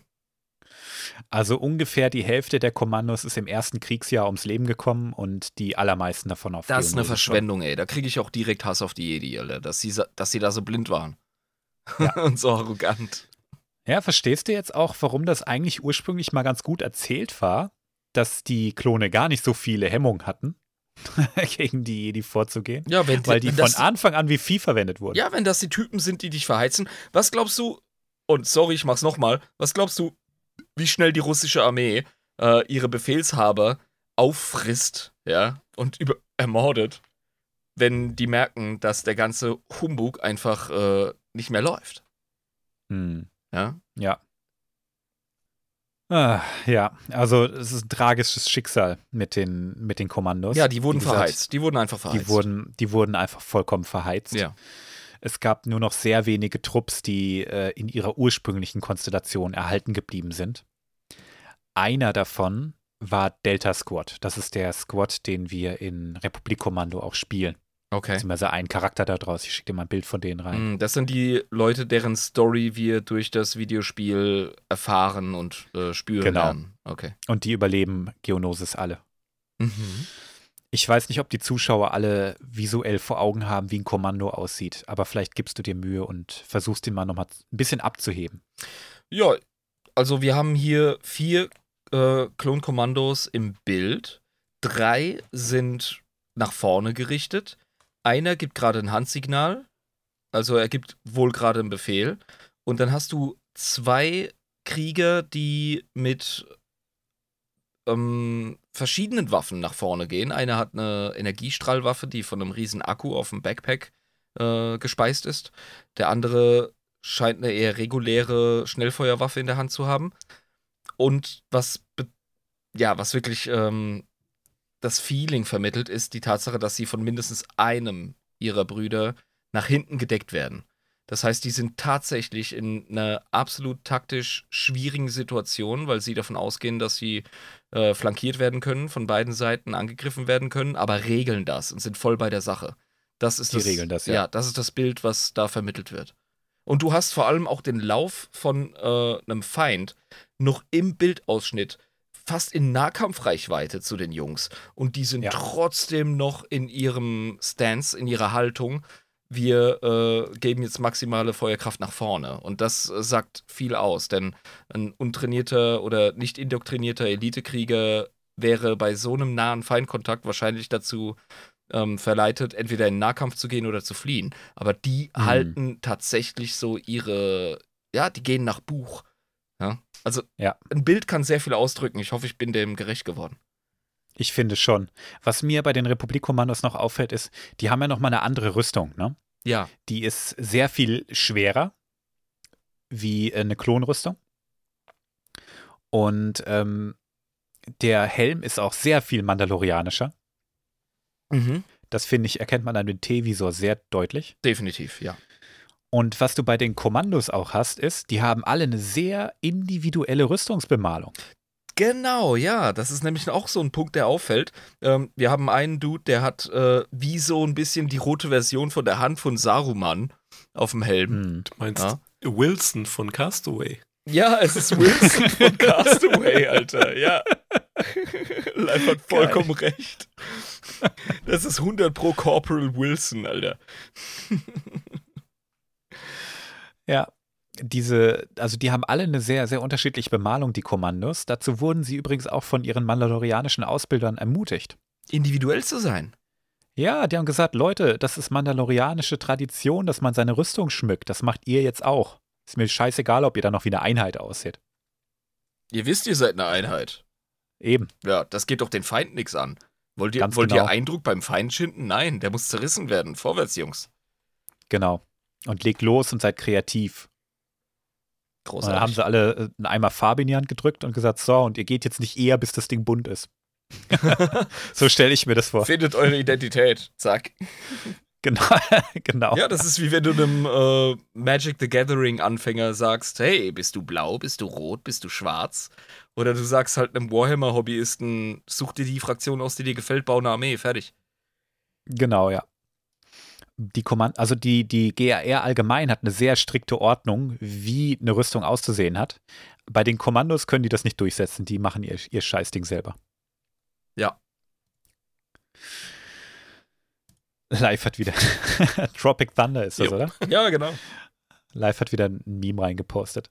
Ja, das ist immer ein bisschen blöd für die Zuhörer. Äh, Memes kann man schlecht erklären, finde ich. Ja, also das ist einfach die Szene von, äh, von dem Protagonisten, der ja im Film sagt, hey, wir sollen eine Einheit sein. Und Robbie Downey Jr. als ein sehr überzeugender, stereotypischer Schwarzer sagt, lutsch meine Einheit. Genau. Großartiger Film übrigens. Der ist, So sind Ja. die Kommandos auch drauf, ja. ja, genau. Die lassen sich auch von Jedi-Generälen normalerweise nicht viel sagen, weil das ist einfach nicht deren Befehlshaber. Das sind im Grunde John Rambos, die im Team funktionieren. Genau, ja. Ja, also wie, wie die Gang von Arnold Schwarzenegger bei ähm, Predator. Predator. Oh ja, diese Söldner. Ja. Dieses war so oh, geil. Ah, jetzt muss ich den Film nachher, glaube ich, gucken. Trigger. Ähm, die Rüstung von denen, ich habe ja schon gesagt, die ist ein bisschen schwerer. Die besteht auch aus einem anderen Material. Es ist eine Katan-Rüstung. Da fühle ich mich jetzt sofort und ohne jeden Zusammenhang, der ist rein zufällig an die Wookie-Folge erinnert. Mit den Katan. Mm. Ist nämlich genauso geschrieben. Also es ist anscheinend eine, eine heftigere Version der Rüstung, die über die Klonkriege hinweg auch immer weiterentwickelt wurde. Also die hält auch schon mal Blasterfeuer ohne weiteres stand, auch wenn es heftiger Beschuss ist. Ja. Ja, gut, das gibt ja auch mehr Möglichkeiten. Deswegen können sie auch Ja. so absolut handlungssicher in diesem Szenario wirken. Das Bild, das ich vorhin beschrieben habe, wo sie so gegen echt nahes Feindfeuer angehen und das in einem Flank Flankierungsszenario, Hm. das ist wahrscheinlich nur deshalb so zustande gekommen, weil sie wissen, oh, der Feind hat die und die Waffentypen, wir haben eine entsprechende Rüstung, wir können jetzt drücken. Wir können jetzt wirklich äh, unseren Willen ähm, in, de, ja, in die Situation reingehen, können das erzwingen. die Kommandos haben immer die beste Ausrüstung, die beste Rüstung und die besten Waffen. Mhm. Und die kriegen in der Regel auch das, was sie anfordern. Also es gibt eine geile Szene in Republik-Kommando wieder. Zum Ende vom ersten Buch war das, glaube ich, wo sie sagen, Alter, wir sind jetzt die ganze Zeit auf diesem scheiß Dschungelplaneten hier unterwegs. Und äh, wir sind mit unserer weißen Rüstung hier so auffällig, das geht nicht. Also die nächste Rüstung, die ich anfordere, die wird schwarz. Okay. Ist einfacher, sich im Dunkeln zu tarnen. Ne? Und der nächste Einsatz im, ersten, im nächsten Buch ist auf einem fucking Schneeplaneten. Lol. Und die kommentiert das und sagt, so ein Bullshit, das ist nicht deren fucking Ernst. Ja, ja, ja, ja. Und als jemand, der Jahre auf dem Bau verbracht hat, kann ich dir sagen, die Schreibtischtäter sind nicht immer 100% an der Realität an der Front. So. Ja, Äh, einfach geil. Einfach Übrigens, geil. äh, ich gebe einen Fick auf euren Takt. Äh, lutscht meine Einheit. Ah, schön Bierchen. Aber weißt du was, ich mache mir auch noch eins auf. ja. Das war die Kühlbox. So. Ich, ja, ich habe hier eine Ich dachte, du bist Kühlbox direkt. weil das war ein Bier zu Oh. viel. Bonk. Der feine Herr Podcast-Kommandeur haben eine Kühlbox. Ja, ich habe eine Kühlbox. Ich muss wie so ein Höhlenmensch. Stockwerk runtergehen in die Küche, ey. Und der, der, der, der Kryos hat eine Kühlbox. Okay, Kryos, okay, ich check's. In Ordnung. Ich Ja, habe noch nicht mal ein zweites Bier kalt. Kommt mal auf mein Level. Das Mitleid jetzt. Du bist einfach nur schlecht vorbereitet. So. Ähm, gehen wir mal nochmal kurz durch, was passiert ist nach Geonosis. Also die mussten ja dann die Struktur der Armee ändern. Also wenn du 50% Verlust hast, kannst du nicht einfach äh, weitermachen. Dann musst du dich hinsetzen ans Reißbrett und gucken, wie mische ich das alles neu durch. Verstehe, ja. Die meisten, die meisten Einheiten hatten nicht das Glück wie Delta Squad, dass sie nicht komplett äh, zusammenbleiben konnten. Die meisten hatten einfach schwere Verluste. Und dann musstest du die Einheiten, die ihr ganzes Leben zusammen ausgebildet wurden, wirklich ihr buchstäblich ganzes Leben, ähm, musstest du neu zusammenwürfeln. Okay, ja, also aufgrund der Intensität dieses zehnjährigen Lebens, wenn sie in, Dienst, in den Dienst gehen, ähm, ist es natürlich bedeutend. Auf der anderen Seite sind es in Anführungszeichen nur zehn Jahre. Aber was ist das im Leben eines Klonkriegers? Also, Sein ganzes Leben. ja, ja, wir haben, wir haben so viele Variablen. Also, ich glaube, die Büchse Würmer darf ich gar nicht aufmachen. Ja, also stell dir vor, du, du, du bist gemeinsam im Kindergarten, sowas gibt es für Klone 100 Pro auch. Ja. hast gemeinsam die Schulbank gedrückt, hast gemeinsam deine Grundausbildung gemacht, hast dann gemeinsam gedient und dann ist sofort alles am Arsch. Und dann wirst du in eine Truppe mit vier Leuten gesteckt, die du nicht kennst. Ja, aber was ist passiert, als du durch die Pubertät gegangen bist und auf einmal im äh, Arbeitsleben warst? Das war einfach, äh, ja, verstehst du? Ein relativ Hm. hektischer Wechsel in, in deiner Lebensrealität. Das ist das, Ja, was ist ich meine. richtig, ja. Hm. Also es hat dennoch viele Trupps erstmal ziemlich durcheinander gebracht, aber die sind ja auch Profis. Irgendwie haben die das in der Regel hingekriegt. Ja, sicher. Und sie Ja. haben vor allem auch ein richtig gutes Mindset vermittelt bekommen und eine stabilisierende Religion, ja. Und also ich glaube, die sind in der Lage, damit umzugehen, auch wenn es mega traumatisch ist, ganz klar. Genau. Also du sagtest ja vorhin irgendwas von mehreren tausend ähm, Kommandos, ne? Wenn wir von zwei Bataillonen sprechen. Ich habe vorhin Bataillone Bataillone. und Brigaden durcheinander gebracht. Den Fehler muss ich noch schnell korrigieren. Ja. Genau, also man hat die Struktur nach Geonosis geändert und die Kommandos neu durchgemischt. Und Mhm. zwar zehn Kommandogruppen mit je 500 Klonen. Okay. Also haben wir 5000 Kommandos, die noch übrig sind. Bei 50% Verlusten heißt das, wir hatten vorher ungefähr 10.000. das ist nicht mehr viel, Alter. Ja, wir haben noch 5000 Kommandos. Eine Kommandogruppe besteht aus fünf Kompanien. Eine Kompanie besteht aus 100 Mann beziehungsweise fünf Truppen. Ein Trupp sind 20 Mann oder fünf Squads und ein Squad besteht aus vier Republikkommandos. Wow. Also es sind wirklich kleine Trupps, kleiner wie bei den, ähm, bei den normalen. Mhm. Aber ich glaube, wenn du verdeckt ermittelst, verdeckt handelst, dann ist es auch einfach nicht praktisch, wenn da zehn Leute am Start sind. Ey, du kannst mit äh, Einsatztruppen von fünf, kannst du einen Staudamm sprengen. Du kannst ähm, äh, zum Beispiel orbitale Verteidigungsanlagen lahmlegen. Du kannst eine Menge dummen Scheiß anstellen mit solchen Trupps, wenn sie wissen, was sie machen. Genau. Und die Republikkommandos wissen, was sie machen. Ja. Okay. Ähm, man könnte über Republikkommandos, über deren Geschichten und Abenteuer noch so viel erzählen. Das werden wir auch noch machen. Aber nicht in der heutigen Folge. Wir müssen auch ein bisschen gucken, dass wir vom Fleck kommen. Ähm, über Republikkommandos wird es in unserem Podcast höchstwahrscheinlich noch sehr viel mehr gehen, aber dazu vielleicht nächste Folge ein wenig mehr. Okay. Reden wir mal über die medizinische Versorgung von Klonen auf dem Schlachtfeld. Oh, Wir hatten- dafür liebe ich unseren Podcast, die fucking Details. Die sind gar nicht so unwichtig. Denn du hast ja bei den Klonen einen Vorteil, den hast du bei anderen nicht. Ey, Bei eine Blutgruppe. Nicht nur eine Blutgruppe. Die sind einfach alle gleich alt, das sind einfach dieselben Menschen. Ja. Ne? Also, ähm, es wurde sich nicht selten an der Ersatzteilkiste bedient. Sagen wir es mal so. Ja, logisch, Alter. Wenn der Horst Werner drauf geht, dann kriegt der äh, Kurt Kevin eine neue Milz. Das ist doch klar. Genau. Ganz genau. Und das noch im Feld. Ja. Also die medizinische Versorgung ist in sechs Codes unterteilt. Code 1, das sind kleine bis leichte Verletzungen, die überleben auch ohne medizinische Hilfe. Also ein Blasterschuss in die Schulter oder so. Dann Code 2, das sind leichte Verletzungs Verletzungen, Überlebenschancen sind aber sehr hoch. Und äh, medizinische Vorräte, die da sind, die können helfen, eine Infektion der Wunde zu verhindern. Mhm. So, das ist Code 2. Dann Code 3, das sind mittlere Verletzungen. Die Überlebenschance ist hoch, aber es wird medizinische Hilfe benötigt. Code 4, das sind schon schwere Verletzungen, 50% Überlebenschance. Code 5 ist schwere Verletzung, geringe Überlebenschance. Und Code X ist zu schwer verwundet, Überlebenschance bei 0%. Selbst bei medizinischer Versorgung würde der Patient sterben. Den brauchst du einfach. Also ich glaube schon bei ähm, der ähm, Eskalationsstufe vorher denkt man schon über die sogenannte ähm, Schlachtfeldstriage nach. Ja, sowieso, die ganze Zeit. Also, Also, ja, die ja, Sanitäter das, das und, untersteht dem Ganzen, ja. Die Sanitäter und die Droiden, die sind alle darauf trainiert bzw. programmiert, sich zuallererst um Code 2 zu kümmern, dann 3, 4, 5 und dann erst 1. Ja, klar. Ergibt Sinn. Ist ja auch, macht absolut Sinn, finde ich. Ne? Und der Hintergrund der Taktik war auch, dass zuerst die Klone wieder einsatzbereit werden, die möglichst schnell wieder an die Front können. Sicher, weil so erhältst du Kampfkraft auf längere Zeit. Genau. Code X wurde weitestgehend einfach ignoriert. Ja, sicher. Also, so tragisch hat- es ist, aber. Also, Man ob hat- jemand direkt einen Kopfschuss kriegt oder eine Wunde, die ihn jetzt noch irgendwie 15 Minuten strugglen lässt, bis er halt drauf geht. Herrgott.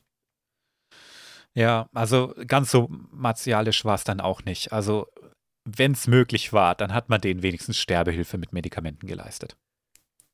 Ja, klar, klar. Also, äh, wie gesagt, selbst im, im, im bösfinsteren 40.000er-Universum von Warhammer äh, gibt es noch die Gnadenschüsse. Weißt du? Hm. Also, äh, klar, ob du ihm jetzt Medikamente gibst, damit er friedlich geht oder ihm in den Kopf schießt, das sind Nuancen für mich. Hm. Ja. In den Republik-Kommando-Büchern, da wird einer richtig schwer verwundet bei einer heldenhaften Tat. Ich bin mir nicht ganz sicher, bitte korrigiert mich, wenn ich es jetzt falsch sage. Ich glaube, der schmeißt sich auf eine Granate. Also schon, Ja, schon heavy. ja. Ne? Das, das wundert mich Und- aber nicht, weil wir kennen Berichte aus dem Zweiten Weltkrieg zum Beispiel. Und ähm, wir kennen das auch aus einem richtig guten Spielfilm. Napola heißt der. Schaut euch den mal an oder schaut euch an, ob, ob ihr euch den anschauen wollt. Da geht es darum, wie ähm, die deutsche Jugend im Dritten Reich in die SS-Reihen äh, ausgebildet wurde, um SS-Offiziere zu werden. Und da gibt es einen Trainingsunfall mit einer Granate. Und die haben definitiv von Anfang an eingeprügelt bekommen, werft euch auf eine Granate, um eure Kameraden im Schützengraben zu schützen. Ja, das hat man denen mit Sicherheit auch ja, beigebracht. und das ist gut dokumentiert. Also, Hm. das wurde gemacht. Jedenfalls, ich, ich bin mir recht sicher, dass es das war. Und der wurde dann, der hat das überlebt tatsächlich. Der hat nur gesagt, oh, ist mir ist irgendwie ganz komisch. das hat ihm nicht so gut bekommen. Und hat dann dummes Zeug gestammelt, auf den Boden gekotzt und ist dann zusammengebrochen. Der wurde dann tatsächlich bis nach Coruscant zurückverlegt, weil er halt ein fetter Kommandosoldat war. Ja. Und wurde dann, hat beste medizinische Versorgung gekriegt, ist in so einem Bagdad-Tank gelandet, ne? Und der Droide hat den ganz liebevoll versorgt und gesagt, ja, die haben den immer wieder mal besucht und so, ne? Wie geht's ihm denn, dem Guten und so, ne? Und der Droide hat gesagt, ja, ist leider noch nicht so viel zerebral los. Keine Ahnung. Also im Hirn. Ich würde sagen, genau. Ich würde sagen, wir, wir gucken jetzt mal. Und ich äh, wecke ihn jetzt mal aus der Narkose und dann schauen wir mal. Ja. Und dann weckt er den aus der Narkose und sagt, ja, so, ne, da ist halt nichts mehr. Und will sofort den Stecker ziehen. ja, weil er halt äh, mit Nullen und Einsen denkt, ne? Ganz genau. Ja. Also es, ist wirklich beschrieben, als in einem ganz hektischen Moment, der, der zieht den Stecker, wartet ein, zwei Sekunden und, und sagt dann, ja, ist halt nicht, ne? Will den Stecker ziehen und wird von diesen Kommandos fertig gemacht. Die voll den, den Rappel kriegen und dann ihren äh, Kommandosoldaten, ihren Kameraden extrahieren aus, der, aus dem Scheißding und äh, sich eine höllische Schwierigkeiten, äh, in höllische Schwierigkeiten bringen und dann tatsächlich so, so äh, Winkelzüge machen, wie wem gehört denn dieser Soldat eigentlich? Und der soll das doch bitte entscheiden. Ah. Und lassen alle, lassen alle Kontakte spielen, die sie haben, um äh, den davor zu bewahren, dass der, ähm, dass man da einfach den Stecker zieht, ne? Geil. Und da sind wir wieder bei diesem Kameradschaftsgedanken und bei dem Kern von Menschlichkeit bei Klonkriegern, vor allem wenn sie eine anständige Kultur vermittelt bekommen haben. Also anständig, ne? Hm, Eine, die, genau. die auf jeden Fall was darstellt, sagen wir, ganz wertfrei. Ja, ganz genau. Also die schaffen es auch, ihn zu extrahieren. Der wird dann auch tatsächlich nach Mandalore verlegt. Der ist dann quasi gestorben, sagt man so. Ne? Ich will jetzt nicht zu viel verraten. Lest die Bücher, die sind sehr lesenswert. Und ähm, genäst dann auch. Mit Hilfe. Siehst du mal, so. siehst du mal, ne? Apes together strong. Und Genau. das ist geil, wenn in so einem entmenschlichten Setting, wie jetzt zum Beispiel das Thema, über das wir uns unterhalten, wenn da diese Dinger durchkommen und das dann in dem äh, Science-Fiction-Szenario auch durchgeführt und äh, gezeigt wird. Das ist genial. Das finde ich schön, weil das äh, die ganzen moralischen Aspekte von Sci-Fi eben auch ja, wirklich Genau. zur Geltung bringt. Das ist klasse. Der Soldat, der betroffen war, der heißt Phi, also F-I. Und ähm, da gibt es so eine wunderschöne Szene. Der ist ja dann auf Mandalore, wie gesagt, ne? Und der, auch wenn er genäst, ähm, hat nicht mehr so alle Murmeln beisammen, sagen wir es mal so. Ja. Und der steht dann da, oder sitzt besser gesagt, in, in der Hauptstadt und hat so einen Zettel in der Hand, dass er irgendwo hingehen soll. Und er versucht immer mehr selbst zu machen, ne? Und hat gesagt, irgendwie muss ich da jetzt hinkommen, ne? Und ist aber von dieser Stadt und von den ganzen Mandos, die da rumlaufen, so überfordert, ne? Und irgendwann setzt sich ein anderer Mandalorianer neben ihn, guckt ihn an und sieht so ein Symbol am Helm von ihm. Ja? Die Mandalorianer haben dafür ein Symbol, wenn jemand im Kampfgefecht einfach einen Hirnschaden gekriegt hat. Ach! Und dann nimmt er sich seiner an, redet mit ihm und sagt, na, wo willst du denn hingehen? Und zeig mal deinen Zettel da und ach, ich weiß, wo das ist und komm, du willst es aber alleine schaffen, ne? Aber was hältst du davon, wenn ich dir erkläre, wie du da hinkommst und so, ne? Und beschäftigt sich mit dem und bringt ihn dahin. Das ist einfach wunderschön geschrieben. Geil, geil. Einfach so ein Fenster in Richtung Menschlichkeit. Genau. Super. Und das wird halt einfach geehrt, weil er hat diese Verletzung in der Schlacht gekriegt, Das ist ehrbar. als er seine Kameraden geschützt hat. Ja. Das ist ehrbar. Und das ist scheißegal, ob der ein vollkommen Fremder ist, dem helfe ich jetzt. Da hat man einfach Respekt vor. Großartig. Und so funktioniert Kultur. Ja. Ja. Dass du, dass du über ähm, persönliche Beziehungen, Familienbande hinweg äh, etwas erkennen kannst und dementsprechend handeln kannst. Und dann wird äh, so eine Kultur, kulturelle Struktur nützlich. Gehen wir aber mal zurück zu den Feldlazaretten. Mhm. Ähm, auf Schmerzen wurde da in der Regel keine große Rücksicht genommen. Das Ja. war alles ziemlich brachial, die Mittel waren auch oft gering. Ähm, die Feldlazarette werden von den Klonen häufig mit Fließbändern verglichen. Ja, sicher, sicher. Das gehört ja auch so ein bisschen in das Bild und ähm, in die Ruchlosigkeit von dem Konzept einer Klonarmee. Weil du da Genau. einfach es nicht mit Menschen zu tun hast, äh, denen man von Anfang an Menschenrechte oder Menschenwürde anerkannt hat. Ja. Und du hast sie dahin erzogen, ey, ne, dieser, dieser dämliche Spruch, ein, ein Indianer kennt keinen Schmerz, ja, äh, den ich noch von meinem äh, in den 60ern geborenen Vater gehört habe. Den haben wir, glaube ich, alle gehört. Ja. Also, jo. Das ist da Realität. Hm. Indianerherz kennt keinen Schmerz. Oh, ich hab's gehasst als ja, Kind schon. ja, diese, diese, diese Karl-May-Generation, die ein total verqueres Bild äh, von den äh, noblen Wilden vermittelt bekommen hat. genau. ja. Ach ja. Okay, äh, schließen wir damit mal den, die medizinische Versorgung ab. In der Druidenfolge hatten wir ja tatsächlich schon mal ein bisschen darüber gesprochen. Mhm. Ähm, Kommandanten. Ähm, du hast ja von den hohen Verlusten auf Geonosis gehört. Die hat sich nicht nur auf die Kommandoposten, ähm, auf, auf die Republikkommandos beschränkt. Die ganze Armee hat erhebliche Verluste eingefahren, weil die Jedis einfach keinen Plan hatten. Ja. Und äh, zu chauvinistisch waren, glaube ich, um die Klone einfach machen zu lassen. Die hätten das wahrscheinlich besser hingekriegt. Mhm. Aber man hatte ja auch noch gewisse Vorbehalte. Ne? Da kommt auf einmal diese Armee, ne? Und die kannst du ja nicht einfach machen lassen. Die musst ja schon irgendwie koordinieren, gucken, ob die überhaupt treu sind und so, ne? Ein Stück weit verstehe ich's.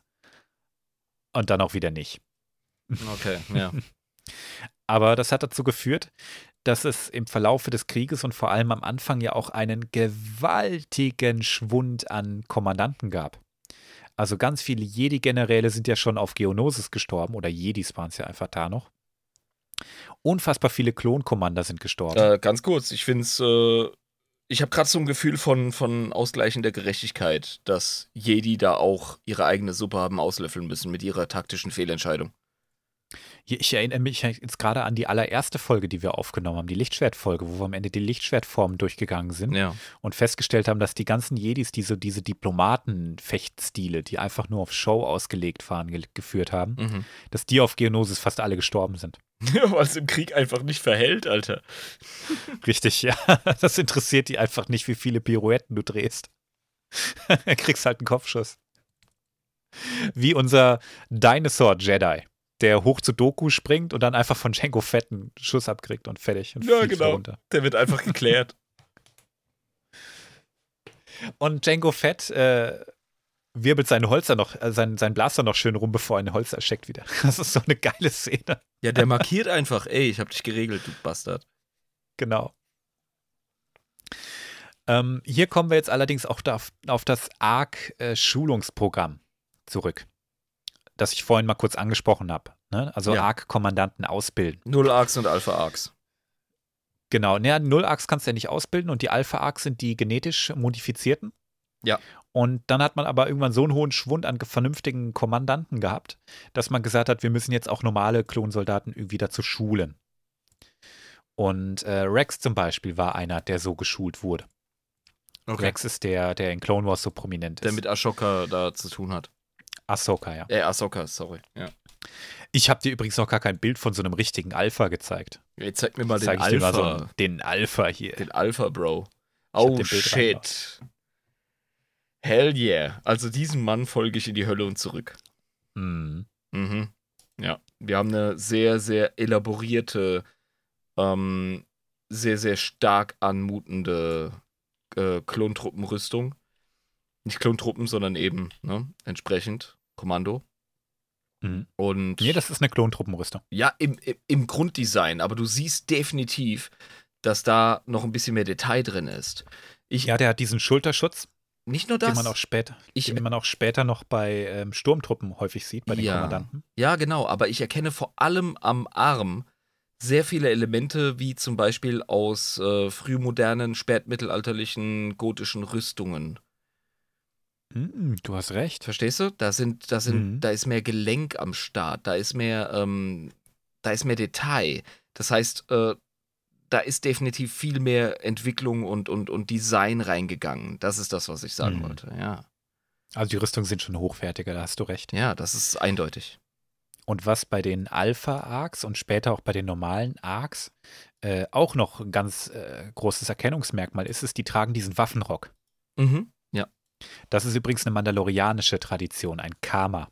Oh, ist das ein Erkennungsmerkmal für einen Anführer? Hm, ist es ein Erkennungsmerkmal für einen Anführer? Da hast du mich jetzt erwischt. Es ist auf jeden Fall was Mandalorianisches und die Arcs, die haben sich damit das Recht verdient, sowas zu tragen. Okay. Das ist ein Statusding. Genau. An meinem Kostüm trage ich auch ein Karma. Cool. Also an meinem Mando-Kostüm. Mhm. Das ist ein richtiges Statussymbol, ja. Das dürfen nur Arcs tragen. Ah, Okay. Und ähm, die Ausgebildeten eben auch. Die durften übrigens auch ihre Rüstung selber noch modifizieren. Also noch äh, verändern entgegen der Norm. Rex zum Beispiel hat seinen Helm umgeschweißt und äh, andere haben sich da noch ein Makrobinokular draufgespannt. Ne? Das musste alles nicht mehr dem Standard entsprechen. Die durften Anforderungen machen, die dürfen ganz viel selber modifizieren und rumschrauben. Ja, das Privileg eines Elitesoldaten. Ganz genau, ja. Und äh, jenseits dieser Kommandostruktur innerhalb der Klone, gerade in der Flotte, hat die Republik zunehmend auch Nicht-Klone rekrutiert, allerdings vorwiegend für Kommandoposten. Verstehe. Wegen, wegen Genau. dieses, dieses ähm, Individu Individualismus-Aspekts, der. Genau. Ja. Also so wurden unter anderem fürs Militär auch Leute wie Tarkin rekrutiert, die schon in den Klonkriegen gedient haben. Da musst du mir jetzt helfen mit dem Namen. Tarkin, oh, Großmoff Tarkin, Episode 4, Peter Oh Cushing. shit. Oh Kommandant shit. des Todessterns. Ja, natürlich. Oh, fuck. Okay, ja. Das ist jetzt eine. Bildungslücke, ja. Ja, ja. Oder auch äh, Pelion, der bei der Thrawn-Trilogie damals schon eine Rolle gespielt hat und auch jetzt wieder. Der hat auch schon in der Republik in den Klonkriegen gedient. Der ist jetzt im Trailer zu Ahsoka aufgetaucht. Deshalb erwähne ich das. Nee, nicht, der ist nicht im Trailer zu Ahsoka aufgetaucht. Blödsinn. In der Staffel 3 von Mandalorian ist er aufgetaucht. Mhm. Mit Moff Gideon. Richtig, ja. Ja, also das war Pelion, der war viel mit Thrawn unterwegs und der hat auch schon als Kommandant in den Klonkriegen gedient.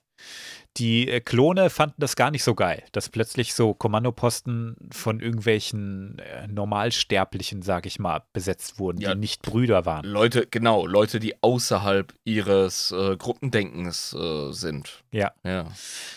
Klone haben die sehr häufig ziemlich abfällig auch als Bastarde bezeichnet. Hätte ich auch gemacht als Klonkrieger. Ja, ich glaube auch, ne? Vor allem, weil sehr viele von diesen Kommandanten die Klone nicht wie Individuen behandelt haben, sondern wie Werkzeuge. Ja, das ist ja ein äh, sich durchziehendes Thema. Ja, genau.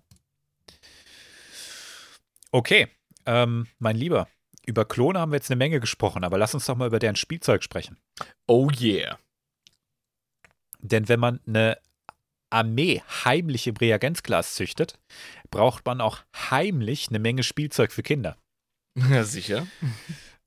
Und gebaut wurde das Kriegsgerät der GAR von der Firma Rotana Schwermaschinenbau. Das ist eine Unterfirma der Kuat Triebwerkswerften. Okay. Ich weiß nicht, ob du die schon mal gehört hast. Wir haben es im Podcast schon ein paar Mal erwähnt. Ach, wir hatten es auch mal von Schiffswerften und Mhm. ähnlichem. Genau, und da waren die Kuat-Werften 100% dabei. Das ist quasi Mhm. Die dieser Ring um den Planeten, wo dann Schiffe Ja, gebaut genau. werden. Wo die Sternzerstörer gebaut haben. Okay. Haben wir mal besprochen in der, in der äh, Raumschiff-Rumble-Folge, glaube ich. Richtig, ja. Und ähm, die Firma Rotana Schwermaschinenbau ist eine Unterfirma davon, die praktischerweise in der Nähe von Camino liegt. Ach ja. Zufällig. Das ist ja praktisch. Und Schwermaschinenbau ähm, heißt ja jetzt erstmal nicht, lässt erstmal nicht so sehr darauf schließen, dass die groß äh, Kriegsmaschinen bauen, ne?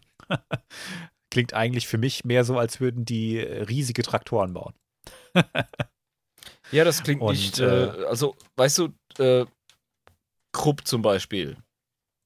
Assoziierst Mhm. du nicht mit ähm, Firmen wie zum Beispiel Heckler und Koch.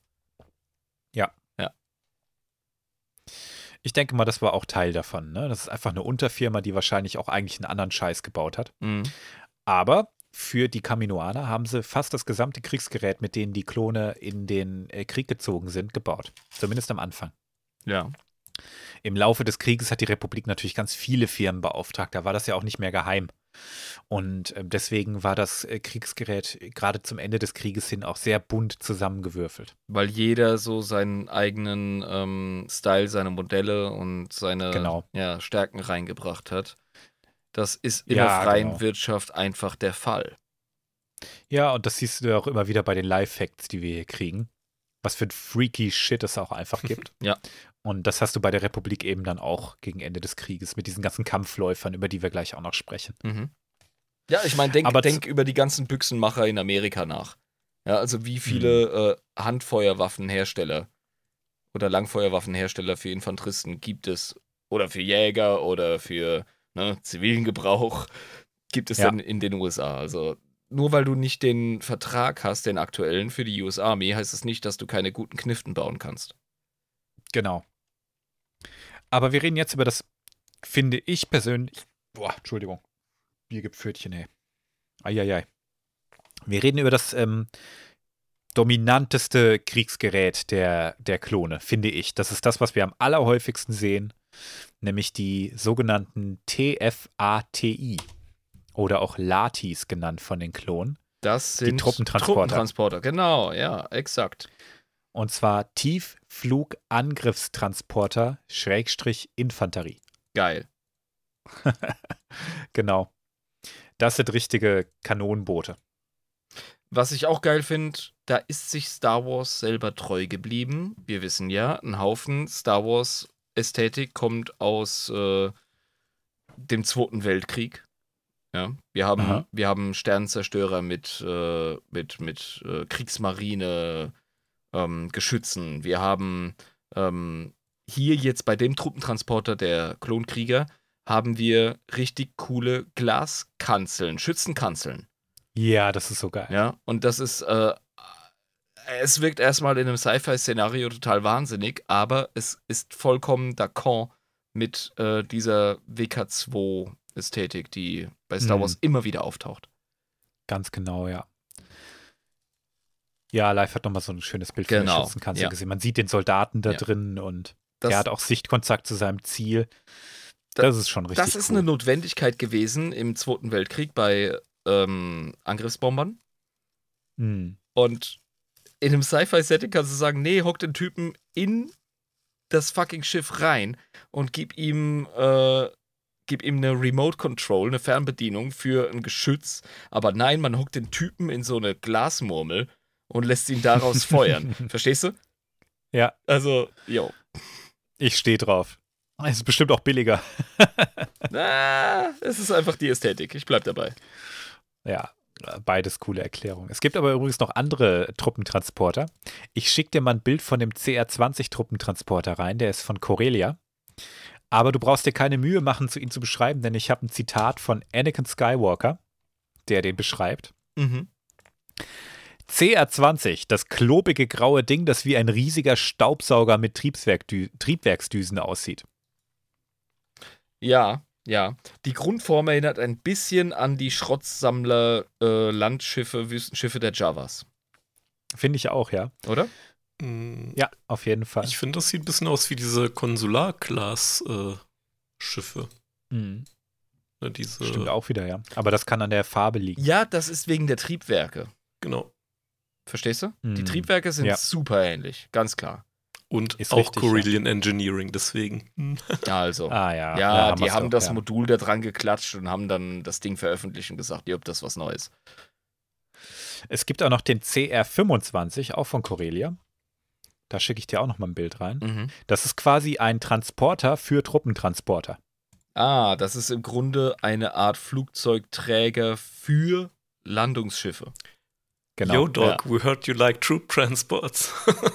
Ja, genau. How about we put a troop transport into your troop transport so you can transport troops while your troops are transporting, dog. das ist geil. ja. Der CR20, der war tatsächlich hauptsächlich ein Truppentransporter für große Mengen von Truppen. Und der CR25, der hat einfach dafür gesorgt, dass du auch aus dem Orbit heraus diese ähm, Landungsschiffe runterschicken kannst. Mhm. Weil ich glaube, dass die äh, Latis, also die normalen Kanonenboote, nicht weltraumtauglich waren. Ich bin mir nicht ganz sicher. Bitte äh, steinigt mich nicht, wenn ich falsch liege, aber ich glaube, die waren nicht weltraumtauglich. Die CR25 allerdings schon. Also wir machen jetzt hier gerade bei deinem Beispiel die Unterscheidung zwischen kann in der Atmosphäre eindringen oder nicht. Genau. Okay. Kannst du aus dem Orbit raus da rein oder musst Genau. du das Ding in den Orbit bringen und dann daraus die Dinge rauslassen?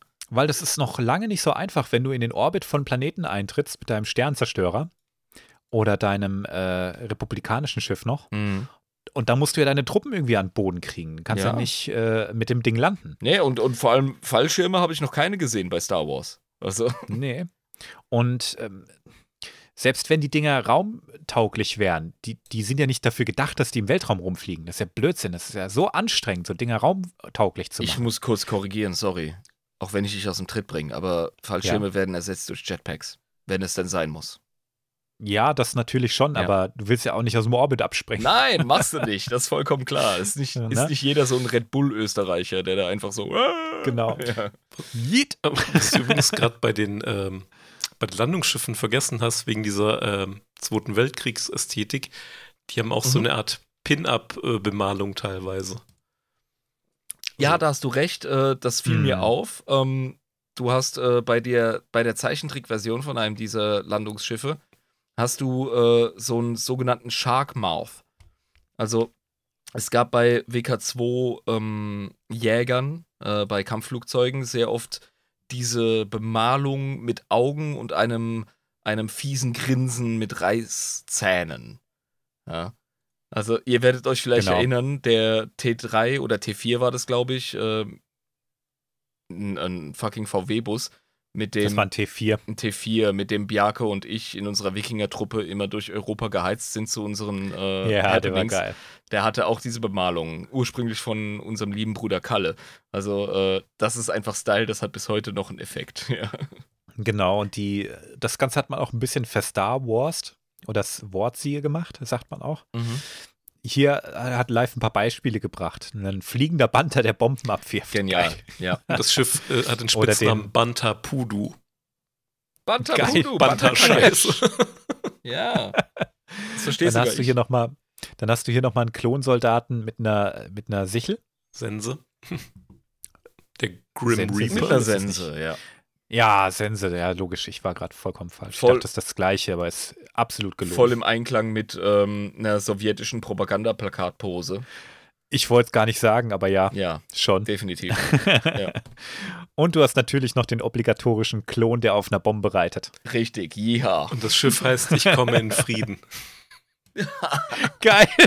Das ist genau der Humor der US Air Force gegen Ende des Zweiten Weltkriegs und beim Anfang des Kalten Krieges. Definitiv, ja. Soll noch mal einer sagen, Klone haben keinen Humor, hey. Oh, haben sie sicher. Das, das sind Krieger. Da brauchst du einen derben Humor.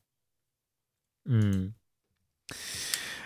Okay, reden wir noch über die Panzer und so und die Kampfläufer. Star Wars wäre nicht Star Wars ohne fette Kampfläufer. Alter, das fiel mir schon bei Battlefront 2 auf, wo es diese Klonkriegsszenarien gab. Da sind mir die Läufer aufgefallen, die definitiv aussehen wie Vorgänger von den ATSTs. Genau. Über die reden wir auch gleich, Mit aber als Kanzel. allererstes. Ja, was, was, dann machen wir den zuerst. Das ist der AT-RT. Ja. Nämlich der, ich schicke dir ein Bild rein, Genau. aber du hast ihn ja schon beschrieben, ne? das ist wie ein ATST in kleiner mit einer offenen Kanzel. Nicht geschlossen, da hockst du drauf wie auf einem Gaul. Genau. Das ist ein All-Terrain Recon-Transporter. Ah, Recon, ja, also ähm, quasi Recon, ja. Ähm, ähm, Aufklärung. Äh, ja, Recon, Recon kannst du aussprechen, wie du willst. Das ist wie mit Melee und Melee. Das, äh, da streiten sich die äh. Englischsprechenden. Aber ja, das, da geht es um Aufklärung.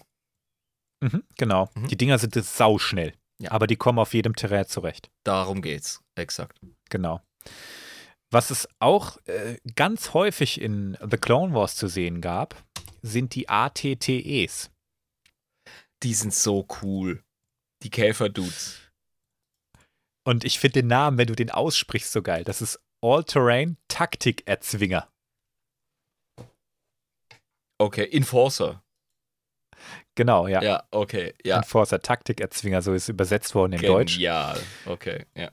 Die haben eine richtig, richtig fette Wumme und die kommen wirklich mit jedem Terrain zurecht. Die klettern die auch senkrecht einen Berg hoch. Ja, die haben auch kleine Krallen an ihren Füßen. Aha. Ja. Die sind krasser wie jedes Skyrim-Pferd. voll cool. Skyrim-Pferde, ja, richtig. Ja. Also die Dinger sind wirklich, damit kommst du einfach überall hin. Die sind langsamer, Mhm. aber die sind ultra schwer gepanzert, haben ultra die Waffen und zwar auf Distanz wie auch im Nahkampf. Siehst überall an jeder Ecke nochmal irgendwelche Wummen rausgucken. Ja, die sehen aus wie ein, ähm, wer selber im Garten arbeitet bei sich, der kennt das, diese Laufkäfer, ja, Mhm. die äh, wirklich so wie ein Ding aussehen, wie so eine ovale Struktur, obwohl ein Kopf ersichtlich ist. Und dann eben die Beine. Und nur, dass das Ding oben nochmal so eine richtig fette Wumme hat. Und wie du schon erwähnt hast, nach hinten, nach vorne raus. Einfach nochmal äh, Anti-Infanterie oder gegen leichte Fahrzeuge gewappnete ähm. Kna Kniften einfach. Das, das geil. Wahrscheinlich kannst du auch einfach üb- überall noch irgendwelche Fenster aufmachen, um auch noch rauszuballern. Ja, sicher, Alter. Gib ihm. Truppen, Truppen kann das Ding auch noch transportieren, ne? Also Nice. richtig geil. Du kannst damit quasi das Meer durchqueren, irgendwelche Berge hochklettern, Mauern über, überwinden. Das ist alles gar kein Problem. Das erwarte ich von der Technologie in einem Setting wie Star Wars zu dieser Zeit, wo sie wirklich krasse Mittel hatten und ja, gute Ingenieure. genau. Also wenn du kein Loch in die Mauer ballern kannst, dann kletterst du halt drüber. Ja, genau. Das können die. Das sieht man direkt. Dann gibt es noch die UT-ATs. Und zwar unsicheres Terrain, Artillerietransporter. Was Artillerie über unsicheres Terrain bringen. Ja, Oh. schick dir ein Bild rein. Okay, wir haben es mit einer Art Landschiff zu tun, das relativ flach wirkt. Nach vorne an den Seiten richtig krasse ähm, Geschütze hat, sehr lange.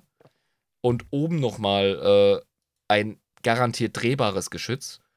Und statt auf Ketten geht das Ding offenbar auf ähm, individuell bewegbaren, äh, ja, ich will sagen, ähm, Querschienen. Ich kann es nicht besser Ja. ausdrücken. Also Schienen, die zur, zur Achse nach vorne äh, im 90-Grad-Winkel verlaufen und dann 100 Pro wie so eine Raupe sich nach vorne wurmen Genau. können. So ein Ja. Tausendfüßler irgendwie. Genau, das ist die Ja. Assoziation, die ich auch habe. Raupe, Tausendfüßler, die so diesen versetzten Gang haben Genau. und sich so vor, vorwurmen, vor. Ganz komisch. Aber das Ding setzt du nicht ein, weil, das, weil der Boden irgendwie komisch ist. Das Ding setzt du ein, wenn du unter Beschuss stehst. Weil das Ding bombst du einfach nicht so schnell weg. Ja, und vielleicht, wenn du über ein Minenfeld latschen musst mit dem Ding. Genau, ja, das stelle ich mir auch so vor, ja. Also das Ding ist unfassbar fucking schwer gepanzert. Ähm, ist deshalb auch irrsinnig schwer, deshalb wahrscheinlich auch nicht auf irgendwelchen Füßen drumlaufend Ja, eben.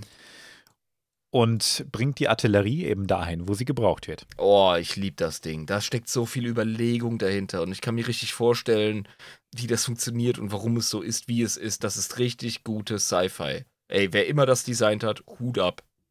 Ja, finde ich auch total.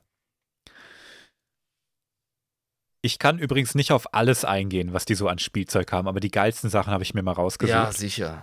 Das nächste sehen wir auch schon in Episode 2, das ist nämlich das SPHAT, nämlich die selbst angetriebene Panzerhaubitze.